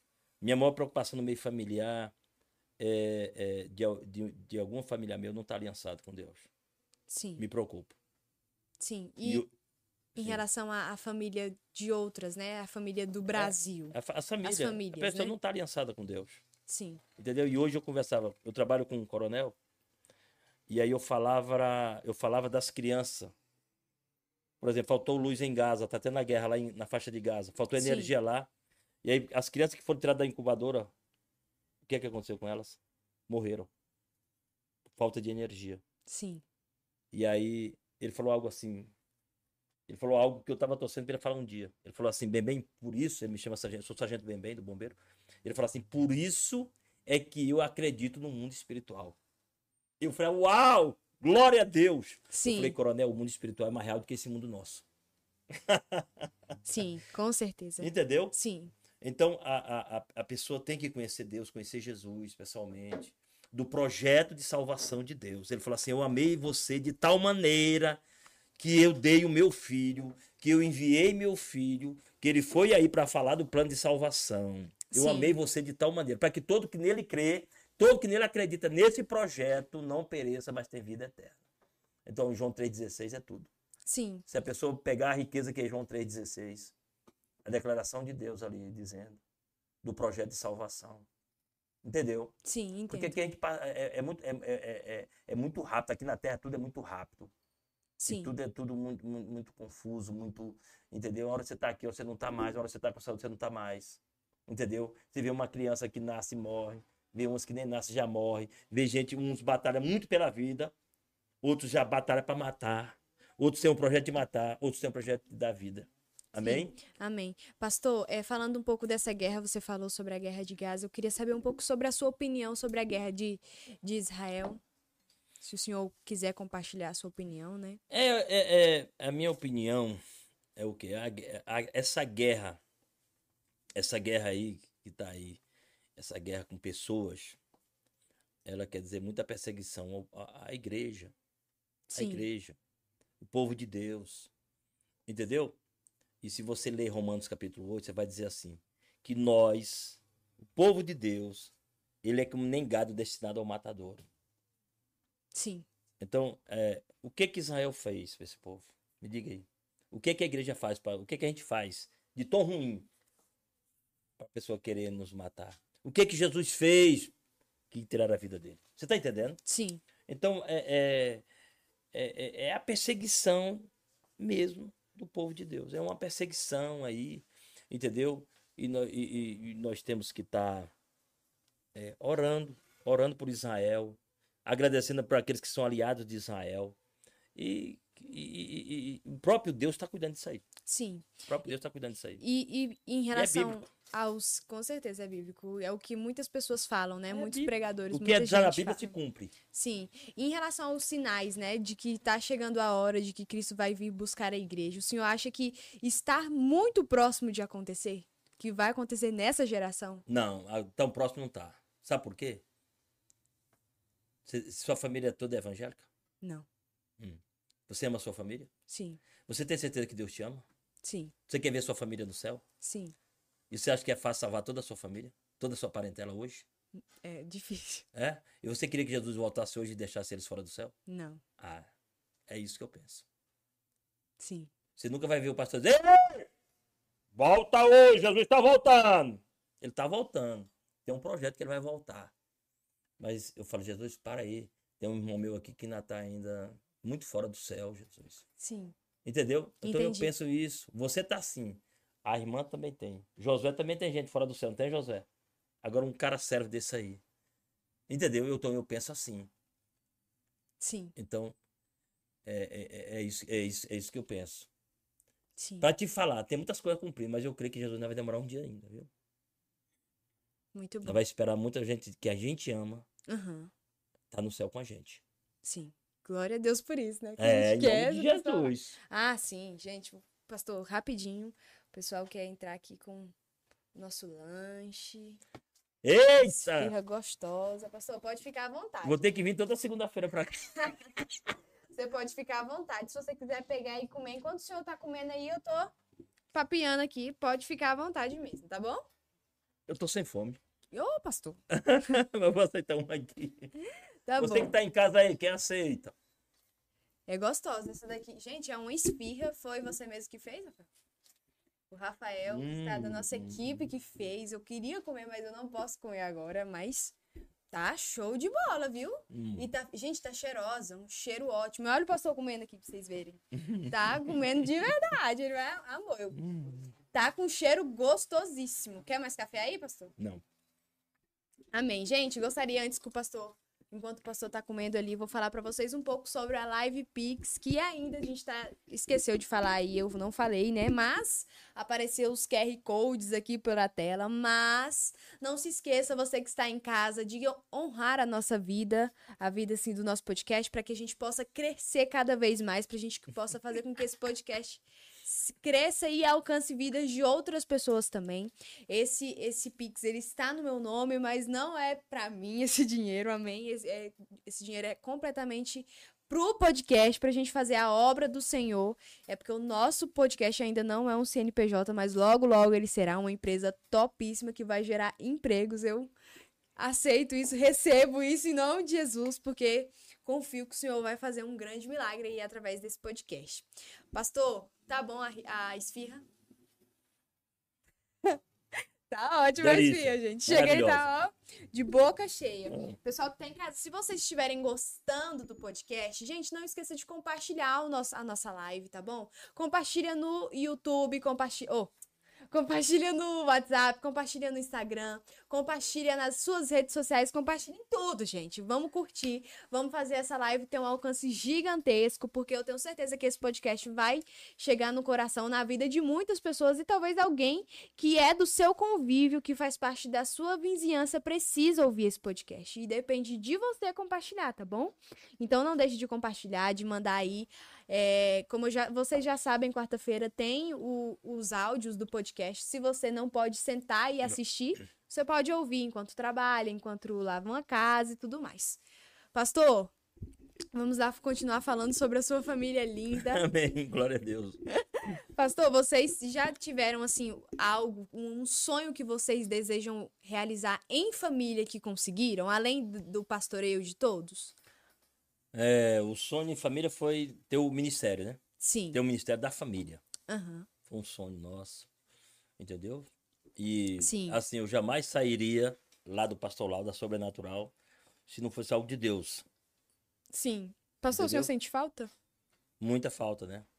Porque foram 18 anos, né? Tudo que eu Sim. tenho, que eu aprendi, né? Fui com pessoas maravilhosas que eu jamais vou esquecer da minha vida. Gratidão demais. Muita gratidão, gratidão, gratidão. Entendeu? Sim. E é pessoas que eu oro todo dia para Deus recompensar para aqueles que eles foram na minha vida, né? Sim. Viagem no exterior, entendeu? Conhecer lugares tremendos da minha vida, entendeu? Marcar minha cidade.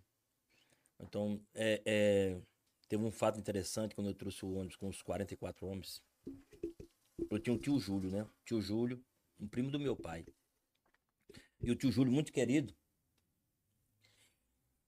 E aí, quando eu fui lá, eu falei, Deus, eu vou buscar, mas tem que ser muita gente da minha família. Sim. O senhor pensava já na família, Já, né? Já. Minha, minha parentela lá. né?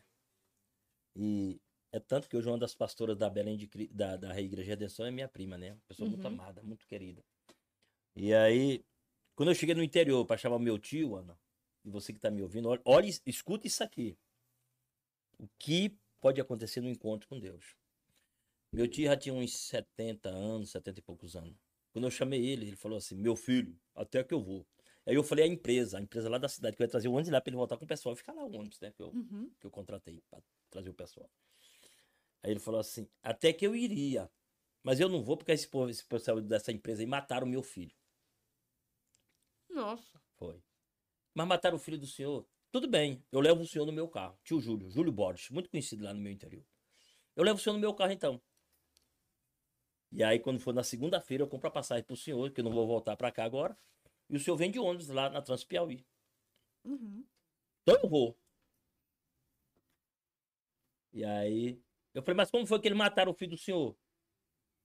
Aí ele falou assim, seguinte, essa empresa aí, né? Meu filho tava fazendo transporte irregular, transporte. E aí a empresa denunciou. E aí o, o, o, o- a, a CNTT, né, Companhia de Negócio de Transporte Terrestre, Uhum. chamou meu filho lá em Teresina para ele, ele regularizar, para ele poder andar. Sim. Meu filho pegou a moto e foi. Lá da nossa, do nosso interior para Teresina são 800 quilômetros. Hum. O que aconteceu? Meu, meu primo foi, filho do meu tio. Quando ele saiu de Teresina para cá, ele foi, bateu de frente a uma carreta e morreu. Só que ele transferia para quem? A morte. O pessoal da empresa. Você tá entendendo como é que é o negócio? Como é que Sim. o diabo arma para as pessoas prender, né? Aí meu tio veio, trouxe ele no meu carro. Aí quando foi no domingo, né? Depois terminou o encontro, eu cheguei para ele e falei assim, tio, você quer que eu compre a passagem pra, manhã, é, pra parte da manhã ou da tarde? Ele falou, meu filho, que negócio de comprar passagem? Eu já perdoei esse povo, eu vou voltar no ônibus. Glória a Deus por isso. Muito bom. É, cinco anos depois, meu tio, meu tio ia pros cultos, e cinco anos depois, meu tio veio a óbito de câncer. né? Sim. Já partiu com o Senhor, tudo fruto desse encontro. E o Sim. perdão aconhe- aconteceu. Veio aqui em Brasília fazer um encontro com Deus para liberar perdão para esse povo todo. Glória a Deus. Amém? Pastor, existe um tempo assim, o senhor tira um tempo pra curtir com a sua família, com seus netos? Demais. Quarta-feira mesmo eu vou levar meus netos pro clube. Nós temos um clube, né? Clube lá do Bombeiro, que a gente é sócio. Sim. Ixi, levo lá meus filhos, meus netos, Nesse entendeu? calosão, hein? É. Tá quente. Então, sempre lá no Clube do Rolo. Você tá convidado pra ir aqui, se você quiser também lá pro Ah. clube. Você tá convidado também, Laírton. Se quiser, quem quiser ir comer, banhar na piscina e ir, ir, ir pra, pra sauna, comer uma carninha, leva a carne e nós estamos lá no clube dos subtenentes Sargento Corpo Bombeiro nessa quarta-feira, feriado. E aí chega lá e fala, ô então, tô aqui, o pastor Ernesto falou pra É, mim. na- ele tá na churrasqueira 1. Pode entrar com a carne, a entrada é a carne. Eita, o pessoal vai É, começar. setor de clube sul. Meu Deus. É, Pastor, então a gente tem muito lazer, muito lazer. Que bom. é, Que bom. Deus. de verdade, pastor, assim, foi uma decisão difícil pra você. A partir do momento que você pensou assim, é, vou sair da, da sobrenatural, né? Vou ficar aqui com os meus filhos, vou fazer essa escolha de ter o meu ministério e tudo mais. Pra você, foi uma decisão difícil? Tipo assim, ficava baqueado, pensando, meu Deus, o que é que eu faço? Até hoje, não é difícil.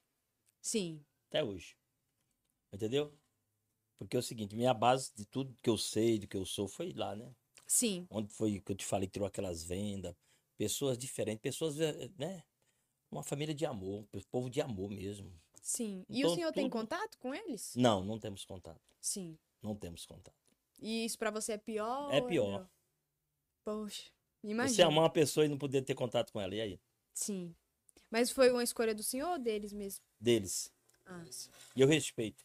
sim. E amo eles, continuo amando eles. Se Meu amor é incondicional por eles e gratidão. Sim, se, se, se eles pudessem ver esse vídeo, o que o senhor falaria pra eles? Assim? Amo vocês demais, me perdoe se eu fiz algo que magoou vocês. Amo demais, de paixão. Sou muito grato a Deus por vocês, por ter me aceitado, cuidar de mim como filho, entendeu? E, e, e, e- e ser canal de Deus para transformar na pessoa que eu sou hoje. Sim. Com certeza. É, o importante é que o senhor, ele, o senhor sabe o, que ele, o papel que eles tiveram na sua vida, Meu né? Deus do céu. E pelo que o senhor tá falando, o senhor sabe disso com certeza e fala isso com convicção. E É. Deus isso é é muito importante. papai do céu é testemunha. Sim, pastor lá um um paizão, pastor Edilson, pastor Elim, pastor Célio, sua mãe, a igreja é linda, amém? sim. Muito linda, sou muito grato a eles de todo o meu coração.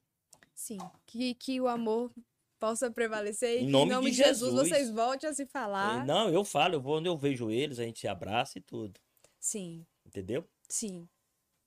Pastor, qual a ale- maior alegria assim familiar que você e a sua família já passaram juntos, além do ministério que a Foi igreja no que dia vocês da abriram? unção pastoral deles, Foram todos juntos? todos juntos. A Bianca, o Pedro e a Ana, o Will, a Patrícia e o Orlando. Foi do dia 12 do 12 de 2021. Um culto de quatro horas que eu nunca vi tanta glória num culto. Caramba. Então aquilo ali foi, foi algo que marcou, entendeu? Eu nunca vi tanta glória de Deus, tanto choro, tanta coisa, tanta coisa boa ali. O próprio Deus ali fazendo na vida dos meus filhos e do meu Sim. genro. Nunca vi, da minha nora, nunca vi. nunca Glória a vi. Deus por Foi isso, algo né? assim que marcou minha vida, dia 12 do 12 de 2021. Pastor, o que uma mulher precisa para apoiar um homem que quer fazer parte do ministério do Senhor Jesus? Pra andar junto com o esposo? Sim. Ah, ter a sua própria decidir ter a sua experiência. Sim. Entendeu? Ver que ela é importante, que os dois é um, e que aquilo que o marido dela viveu, ela vai ter que se esforçar para viver, e ela pode viver isso. Sim, Que é isso que tem na visão celular. O, Sim. que é, o que é mais lindo da visão celular? Não é o Ministério Familiar, sim. né? Vê aí pastor Laírto com a família dele. Pastor Lau com a família dele. Pastor Edilson. Pastor César Castellano com a família. O que é a família do pastor? Então, a vem de lá a família. Sim, O pastor César, né? Que é um dos maiores exemplos que a gente tem aí.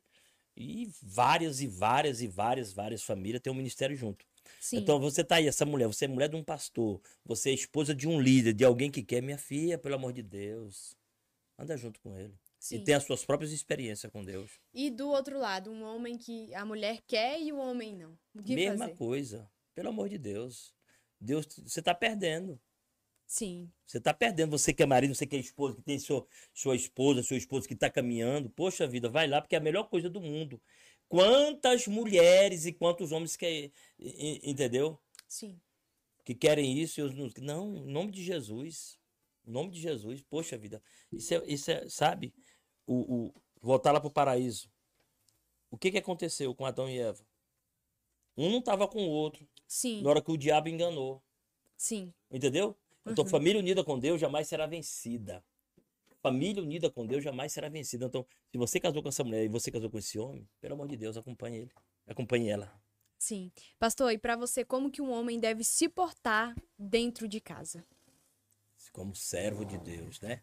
Sim. E é o seguinte, por exemplo, lá em Efésios capítulo 25,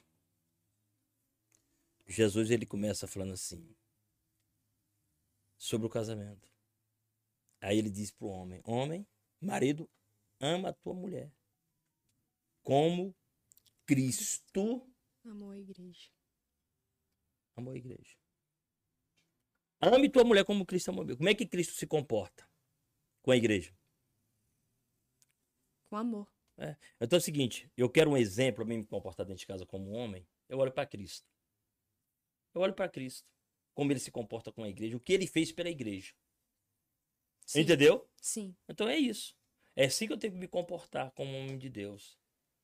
Entendeu? Uhum. É, sabendo que ele vai ter defeitos, né? Hoje eu ouvi uma, uma pregação sobre casamento. E aí foi muito interessante de uma mulher chinesa, né? O marido morreu. foi muito interessante. Aí ela discursou lá. E ela falou assim: Eu quero agradecer muito ao meu marido pelos erros dele. Como é que eu vou ter isso agora? Como é que eu vou ter ele agora chupando os dentes na hora da missa? Tudo.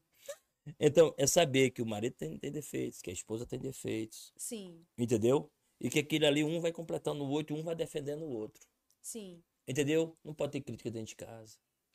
Não, eu vou ajudar, eu vou ajudar. Então, é, vida dois é muito bom. Sim, eu acredito que enquanto uma pessoa criticar, criticar, criticar, criticar, só ver o erro, vai continuar na mesma situação, né? Não, Não vai caminhar de é jeito perfeito. nenhum. porque Sim. ninguém é perfeito. Não tem perfeição na Terra, não tem perfeição com o homem. Entendeu? Aham. Mas eu posso motivar uma pessoa, entendeu? De Sim. uma maneira que cada dia ela vai ser melhor. Exato. Ela Pastor. vai superar as debilidades. Sim. Pastor, falando um pouco sobre. Você falou, comentou várias vezes do que é, faz parte do bombeiro, né? E tudo mais. Como que é, assim, o relacionamento seu dentro do quartel, você sendo um pastor? Como que as pessoas É. te enxergam? Com muito respeito. Que bom. É, entendeu? E assim, eu faço questão de todo mundo saber lá. Porque tem lá o pessoal lá, ele fala assim, o o Bem Bem aí é pastor, viu? E aí algumas pessoas, comandantes, já foram da minha igreja. Por exemplo, o meu chefe, que é um coronel, ele sabe onde é que eu tô hoje. Ele fala, Bem Bem, mas tu tem compromisso, né? Entendeu? Então eu faço questão de saber que eu sou pastor, que eu sou crente, que eu sou um seguidor de Jesus, que eu sou Sim. um cristão. Entendeu? Aham. E me comporto. Tento me comportar da melhor maneira possível. Uhum. Entendeu? Porque eu sou uma carta escrita, como está escrito em 2 Coríntios capítulo 3. Sim. de- A Bíblia diz que nós temos que ser uma carta escrita no coração. Então, minhas atitudes vão demonstrar quem eu sou. Sim. Vai, Entendeu? Ser, vai servir como exemplo. né? Isso, eu vivo lá minha vida tá, tá falhando aqui, com minhas debilidades aqui, mas também você vê que ali, ó, ali é um pastor, além de ser cristão, ele é pastor. E eu faço questão que saibam. Sim, muito bom. É, pastor, o senhor pensa assim em se aposentar e viver só para da igreja e tudo mais? Como o senhor Eu já, pensa? mim- eu, já, eu já aposentei já. Ah, sim. Eu já aposentei Aham. em do- 2016. 30 anos você se aposenta no militarismo. Sim. Como eu não mudei de Brasília, aí eu faço extra. Eu Ah, ganho sim. mais uma porcentagem Aham. para mim trabalhar meio expediente de segunda a sexta-feira. Ah, sim. Aí o senhor só trabalha à tarde? Só trabalho à tarde, segunda a sexta-feira. Na sexta-feira, meu, meu plantão é pela manhã. Ah, sim. Show. É, Muito bom, né? Porque é. o senhor tem fica Eu não lá, viajei, não mudei de cidade. Entendeu? Então é algo que não me atrapalha com minha vida cristã. Sim. É, pastor, e pra você, o que que você acha que é, tem alguma diferença entre você que é um pastor, um cristão, para o pessoal de lá? O senhor consegue ver essa diferença clara? Claríssima. Nas atitudes, na maneira de Sim. ser. Aham. Entendeu? Muitas vezes eles querendo me. me, me como é que fala? Apontar? Não, apontar não. Eles querendo que eu puxe pro lado deles. Como é que fala? Desviar. Não, é nem desviar, é me. É outra palavra que fala. É. Influenciar. Então muitas vezes eles tentam com, dizer que aquilo ali é bom. Sim, Não, isso aí não é bom. Entendeu? entendi. Então eu aprendi uma coisa com o pastor Edilson. O meu argumento tem- sempre tem que ser maior. Sim. Entendeu? Aham. Ah, mas aqui eu fiquei a noite com três. Aí eu tomei todas. Sim, como é que você tá agora aí? Tô de ressaca. Eu tô isso. Eu tô com dor de cabeça. Eu tô com esse problema aqui, com esse, com esse, com esse, com aquele. Pois eu não tô. Sim. Entendeu? Uhum. Então o meu argumento sempre vai ser maior. Minha alegria vai ser sempre maior como cristão. Sim. E é verdade. Aham. Entendeu? Sim. É verdade. Eu tô do lado do Todo-Poderoso. Teve algum momento assim que o senhor pensou em desistir de ser militar? Militar? Não, É. teve não. O senhor gosta de Eu amo verdade? ser militar, eu amo ser bombeiro. Deus não poderia me dar um emprego melhor, que nem sabia o que bombeiro fazia, né? Como eu te falei. entendeu? Então, pra mim, bombeiro é, é maravilhoso ser bombeiro, maravilhoso ser militar. Entendeu? Maravilhoso onde Deus me colocou. Mas mesmo bom mesmo é ser pastor, viu? Sim. Pastor, servo de Deus. ser pastor é maravilhoso demais. através do seu, do seu emprego, através do seu trabalho, o senhor conseguiu alcançar vidas fora ali do quartel? Sim, muitas, muitas vidas. Sim. E no quartel também. Que bom, pastor, que no bom. quartel também. No quartel também. É, no quartel. Rapaz, é coisa linda demais. Por exemplo, tinha um coronel Maciel. O coronel Maciel, um católico assim, tal, tal, tal. E começava a conversar com ele, e assim, e a minha maneira de se comportar, família e tudo. Aí um dia eu levei ele para digo, quero que você conheça uma pessoa. Você, você, você conhece? Eu tenho um amigo que é, que é juiz. Tenho um amigo que é juiz. Aí falou, bem, tu, soldado, amigo que é juiz? Eu falei, tem um rapaz. Nem só é juiz, mas ele vai dar, todo domingo ele dá uma palestra para mim. Cedo, seis horas da manhã. Ele ficou, né? Ele ficou curioso. Sim. Falou, rapaz, um juiz? Eu falei, é. Como é que eu faço para me estar lá nessa palestra? Eu digo, rapaz, tu tem que chegar lá às seis horas na igreja, lá no Gama. E aí ele morava lá no. Sobra, indo pra Sobradinho ali no posto Colorado, né? Colorado? Colorado. No Colorado tem ali um lugar ali que eu me esqueci o nome ali. Ele morava ali. Quando foi seis e meia, ele tava lá de frente do quartel do Gama. Foi pra Uhum. minha cela com o pastor Edilson. Sim. Entendeu? Já tive colega do bombeiro que frequentaram a igreja, que era da igreja e tal. Então, Sim. graças a Deus, pra glória de Deus. Que bom, né? O E hoje, senhor. e hoje tem muitos pastores bombeiros, muitos pastores bombeiros. Hoje mudou demais. Muitos pastores, muitos evangélicos. Quase toda sessão tem evangélico. Sério, isso é, isso é muito importante, É porque muito importante. o militarismo é, é conhecido como pessoas que não, né, não É. são totalmente Não. contra e tudo mais. Lá na minha sessão, por exemplo, eu trabalho no- na logística do bombeiro. Eu trabalho na seção de logística. Eu sou motorista do chefe. Uhum. Por exemplo, ele agora foi para Itália comprar um helicóptero, meu chefe. E tem um dos, dos auxiliares dele lá, o Coronel Pereira, pastor da Igreja Batista Ebenezer. Coronel Uau. Pereira, pastor da Igreja Batista Ebenezer. Tem um amigo meu lá, outro, outro amigo Oliveira, pastor também. Um dos pastores desde o início da, da, da, da, da Igreja Batista Ebenezer. Então Sim. tem vários pastores. Na minha Sim. sessão mesmo tem, eu sou, tem eu pastor e tem um Paulinho que é pastor da Assembleia. Pastor, pra você, assim, qual a parte mais difícil em ser bombeiro? A parte mais- não tem dificuldade de ser bombeiro, não. O senhor acha que é, que é porque o é senhor demais. gosta muito ou é porque realmente o senhor Não, acha é, que não é, tem? é- é um ambiente muito bom. Um ambiente de bombeiro é bom. O que você faz no bombeiro é bom demais. Você salva a vida. Sim, Entendeu? sim, Você faz coisa, só faz coisa boa. Então, a alma agradece, a nossa alma e nosso espírito, que é a parte espiritual mais ligada a Deus, essa parte, ela, ela fica feliz em fazer o bem. sim. Então, quando você faz o bem, você sente, meu Deus, poxa vida, Realizado. né? realizado demais. Sim. Entendeu? Sim. Pastor, assim, o que o senhor vê, se, não sei se vai existir alguma ligação, mas da, da profissão bombeiro e ser um pastor. Hum. O senhor vê alguma ligação nesses dois Muita juntos? ligação, né? Salvar vidas. É. Salvar a vida, cuidar de vidas. Sim, salvar a vida, cuidar de vidas. Entendeu? Então tem uma ligação muito forte. Porque o bombeiro é isso. O pastor, ele salva a vida, ele cuida de vidas. O sim. pastor de verdade mesmo. Aham. O pastor de verdade, ele tem que ter cheiro de ovelha. Entendeu? Sim, Isso é a briga com muita gente, porque muitos pastores aí famosos não tem fama para pastor. Ele é servo. Na- Sim. Entendeu? Olha, Sim. um dos maiores pastores que passou aqui foi João Batista. Aquele que ele disse, João 3,30. Que ele cresça, que eu diminuo. sim. Se todo pastor. Não tem celebridade, tem pastor celebridade. Eu, eu, quando eu era pastor lá no Galpão, que tinha 1.100 pessoas, que o pastor ia pregar lá. Cara, por que que você não falou que era um pastor de uma grande igreja? Eu não sou, o pastor é ele. Eu Sim. sou o servo. Entendeu? Sim. João Batista, não, é lindo demais João 3,30. Que ele cresça, que eu diminua. Sim, e pastor, na sua opinião, eu não sei se você acompanha e tudo mais, mas agora a gente está participando de uma geração onde é, as pessoas é, querem ser TikTokers e fazer do TikTok um lugar para altar de para falar de Deus e tudo mais. O que que o senhor e através disso elas ganham fama? O que que o senhor pensa sobre isso?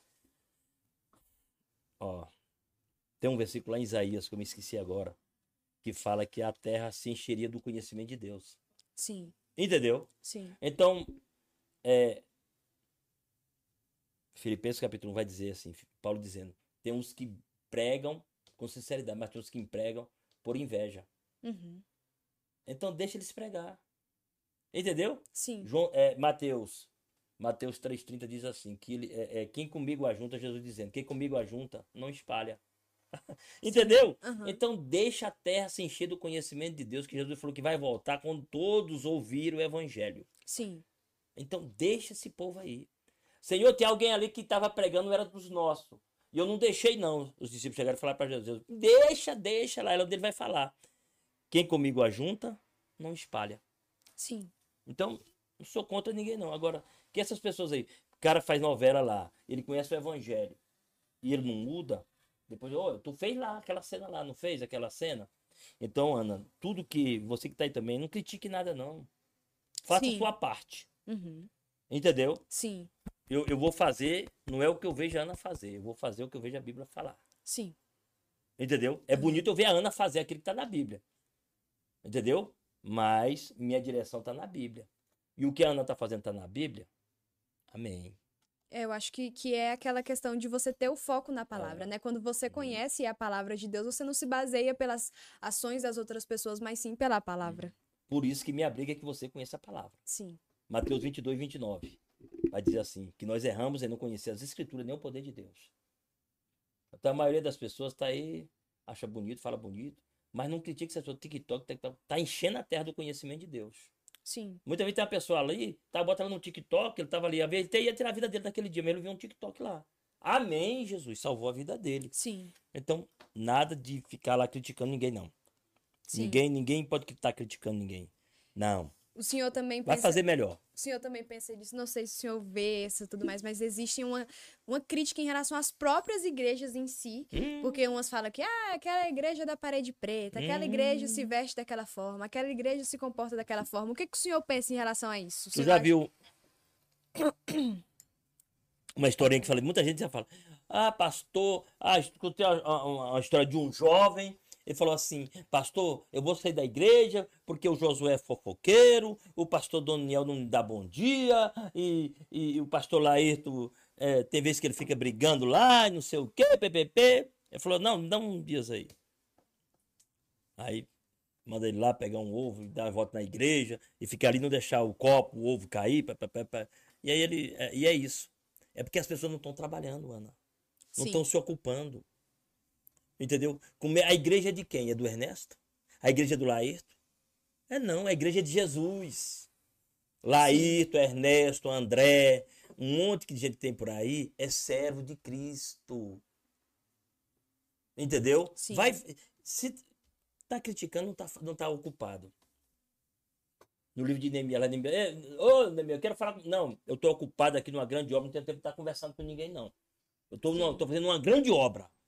Então, quem está fazendo a, a, a seara é grande. Lucas capítulo 10. A seara é grande e poucos são os trabalhadores. Então, se a pessoa estiver ligada na seara, que é grande, no trabalho da seara, essa pessoa não vai ter tempo de criticar ninguém, não. Verdade. Poxa, para mim, você, você quer se queimar comigo? Fica falando mal de alguma igreja. Você nunca vai ver esse pastor dizendo, ai, a igreja é assim. Não, poxa, deixa a igreja lá assim. Deixa lá ela assim. Não, não quem sou eu para estar criticando? Quem é Sim. você para estar criticando? Não. Pastor, e como que o senhor enxerga é, o nosso momento atual da política que nós estamos vivendo e a igreja? A política é a igreja. Sim. É, eu creio que tudo aconteceu porque a, a política tava, a, a- a igreja estava muito, muito política. Escute, escute isso. Tem algumas coisas que a, a Bíblia vai dizer em Oséias 4, 6 assim: O meu povo se perde por falta de conhecimento. Sim. Entendeu? Então o que, que tem? A igreja tem que ter cuidado do quê? A igreja tem que ter cuidado muito da idolatria. Entendeu? Então, muitas vezes eu estou idolatrando um líder. O que, qual, é, qual é o papel da igreja? O papel da igreja que Jesus mandou. Você sabe qual é o papel da igreja? Orar pelos governantes. Sim. Entendeu? Sim. Então é isso. Senhor, coloca um governante segundo o teu coração. Não, tem que colocar isso aqui, isso ali. Entendeu? Então até eu mesmo já errei nisso aí também. Sim. Então meu dever é orar. Senhor, tá o governante aí. Amém.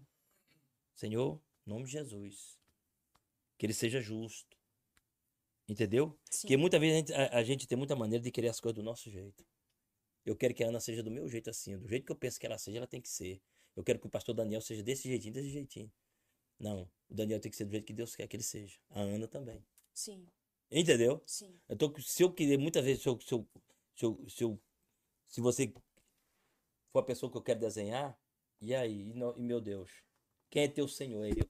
Quem comprou você foi eu? Não. Então é o seguinte, agrada o Senhor. Agrada o Senhor. Senhor, todo dia, baixa a cabeça, vá orar, falar com Ele. Meu amigo Espírito Santo, meu amigo Jesus, entendeu? O Senhor é meu amigo, meu melhor amigo. Ele falou, João 15. Sim. Eu não chamo vocês de servo. João 15, 16. Eu chamo vocês de meus amigos. Porque eu revelo tudo pra vocês. Muito bom. Entendeu? Sim, eu entendo o que o que o senhor quis dizer, sim.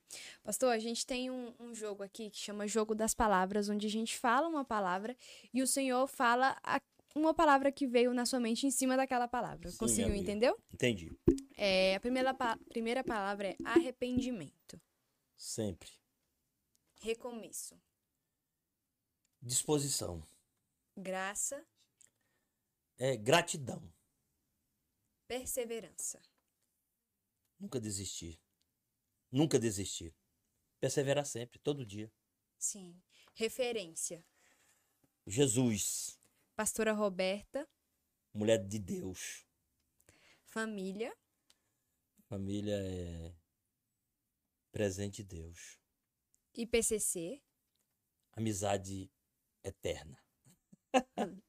pastor Laírto e pastor Ion. Amo demais meus amigos, que eu amo demais.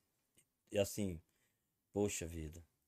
Eu lembro um tempo que, né, pastores, que eu, eu vivia, eu quero ser um avô. E eu sabia do sonho da pastora e do pastor, de ser avós. E assim, eu orava meu Deus, dá um netinho pra eles. Oh, meu Deus, dá vigor pra Daniel com aquela menina, assim. ó. Dá vigor pra. E aí, quando a, a Kelly, né, engravidou da. Não, a Jéssica. A Jéssica da- engravidou da, Da Laura. da lá, meu Deus do céu. Quando é que a minha nasceu? Então, é isso aí. É como se fosse parte minha mesmo. Uma amizade que nasceu na, na casa do Senhor. Deus me apresentou eles. Entendeu? Sim. Então, amo demais. O Espírito Santo. Meu melhor amigo, meu companheiro, meu mestre. Quando eu botei o Espírito Santo, eu sabia exatamente. Juro por Deus. O arrebatamento da igreja. Que aconteça com todos os nossos amados, meu e seu, de vocês, é, estiverem para ir para o céu, porque o céu foi feito para nós. Amém.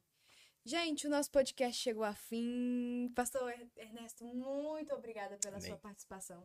Pastor, antes de, de realmente encerrar o nosso podcast, gostaria de falar que eu tenho um carinho muito grande pelo senhor, porque quando eu fui para o reencontro foi um momento muito, foi uma mudança de vida na minha vida e o senhor, Deus usou o senhor para falar comigo. E o senhor me levou lá na frente do altar. E eu falei, meu Deus, e eu sentei na ponta. Naquele dia eu sentei na ponta, eu nunca sento na ponta. Eu só falei, menina, vem aqui. Falei, meu Deus do céu. E aí o senhor falou, conta um testemunho da sua vida. Eu falei, meu pai, que testemunho que eu vou contar. E aí eu contei um testemunho que foi o que meu pai sofreu um acidente, que o carro dele deu perca total, mas que ele ficou vivo e minha família ficou viva e eu contei. E o senhor falou que eu ia, o que o senhor falou várias coisas que já se realizaram, que já se concretizaram. Inclusive o pastor Daniel estava no louvor, no louvor, é lá na mesa, não sei se ele viu, mas fui no, é, não, não, cantando só aqui, né? E aí o pastor Daniel viu, acredito que foi também uma das, das coisas, né, que usaram, porque hoje faço parte do backstage, que é o que abre a igreja, e isso pra mim é uma responsabilidade. O podcast, pra mim, eu levo isso aqui muito a sério, porque eu sei que foi realmente o Senhor que me entregou isso daqui e eu tento fazer com maestria, o melhor que eu posso. Então eu quero Uhum. agradecer muito ao Senhor por o Senhor ter falado aquilo, eu tenho É. certeza que abriu Quem falou foi. Deus. Sim, com Foi Deus que certeza, falou mas através da minha foi vida. instrumento. Foi instrumento de Deus. Sim, muito Porque nem lembrava de você mais. Eu sabia que o senhor É, não lembrava, mas é. eu lembrava do senhor. Pois é, que legal, fico muito, feliz. Muito obrigada mesmo. Ter sido muito canal de Deus pra tua vida. senhor ter vindo aqui no, Uhum. no nosso podcast. Tenho certeza que muita gente aprendeu com o senhor. Foi um bate-papo muito Eu legal. gostei também. Me, me ensinou bastante. Muito obrigada a você que ficou aqui assistindo a gente até agora. Sabe, E é sabe isso. só um pouquinho de Bíblia, né, Ana? Só um pouco. O versículo lá, ele puxava lá. finalzinho. Pastor, o senhor tem algo a dizer pra nós? Só, Só só agradecer e que você é, continue firme, guarde seu coração. Viu? Sim. Guarde seu coração, seja você essa minha de Deus. Grata a Deus, entendeu? Sabendo que Ele é esse pai maravilhoso para você. Um pai que conta com você, que conta com vocês. Entendeu? E você que tá aí, aquele louvor que fala, é, do meu pai. Ele, ele disse assim: Eu não quero religiosidade. Sim. Eu não quero formalidade, eu quero intimidade. Então eu deixo, eu deixo a mensagem desse louvor. O que Deus quer com você é intimidade. Sim. E se você for íntima de Deus, se você for íntimo de Deus, então meu, eu passo esse desafio para você. Seja íntimo de Deus. Isso aí vai resolver muita coisa na tua vida, viu? Então nunca deixa de ser íntima de Deus. Sim. Tá bom? Porque eu me alegro de hoje onde você está hoje. Tem quanto tempo aquele? Dois anos? Três anos? Sim. Dois anos? Na, na IPCC? Não, daquele dia lá do. Foi encontro ou foi reencontro? Foi, foi reencontro. Tem um ano. Um ano. Exatamente um ano. E você já fazia alguma coisa na igreja? Não. Depois do reencontro eu comecei. Meu Deus. Depois, depois desse um ano que eu comecei a fazer. Que foi abrindo as portas e eu fui. Foi muito do nada, pastor. O, backstage começou na noite de honra. Eu cheguei aqui atrasada, Meu Deus. porque na minha cabeça eu só ia vir pra noite de honra. Aham. E aí foi, e, e a pastora Jaque falou: Ana, sobe ali, porque você vai abrir o culto. Eu, Meu Deus. Eu vou abrir o culto? Como assim? E o pastor vendo? Daniel chegou aqui nessa sala e falou: Olha, você Meu vai Deus. falar aqui, é o, é o que a gente vai abrir o culto, você ora e tudo mais. Uhum. E aí depois que passou esse dia, eu fui abrindo todos, todos os domingos, né? A gente abre, Hum. dá as informações do, do, da igreja e é isso. É, é, e eu quero agradecer os pastores, né? Pastor aí, pastor aí. Sim, E pastor Daniel, todos os pastores da igreja aí, família linda IPCC. Agradecer por, por, por me dar essa oportunidade hoje, entendeu? Agradecer minha família também, minha família, agradecer a família Belém, agradecer o povo de Deus que está aí, entendeu? E que cada um de nós pode ser esse canal de Deus. sim, Entendeu? Pode ser, é só eu me colocar na brecha. Me colocar na brecha para ser esse canal de Deus. Que ele cresça, que eu diminua. E assim, tô muito feliz de ver a mulher que você. Porque era uma garotinha. há um ano, né? Olha a mulher que você se, se tornou. A sim. glória de Deus. Então é isso aí. Não muda o foco, não muda o foco, não muda o foco. Tenha sempre ele como teu melhor amigo, o Espírito Santo. Sim. Amém? Amém. Amém.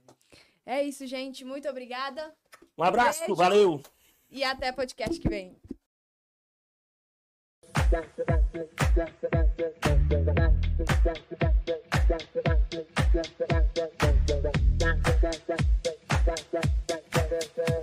Thank you. Yeah.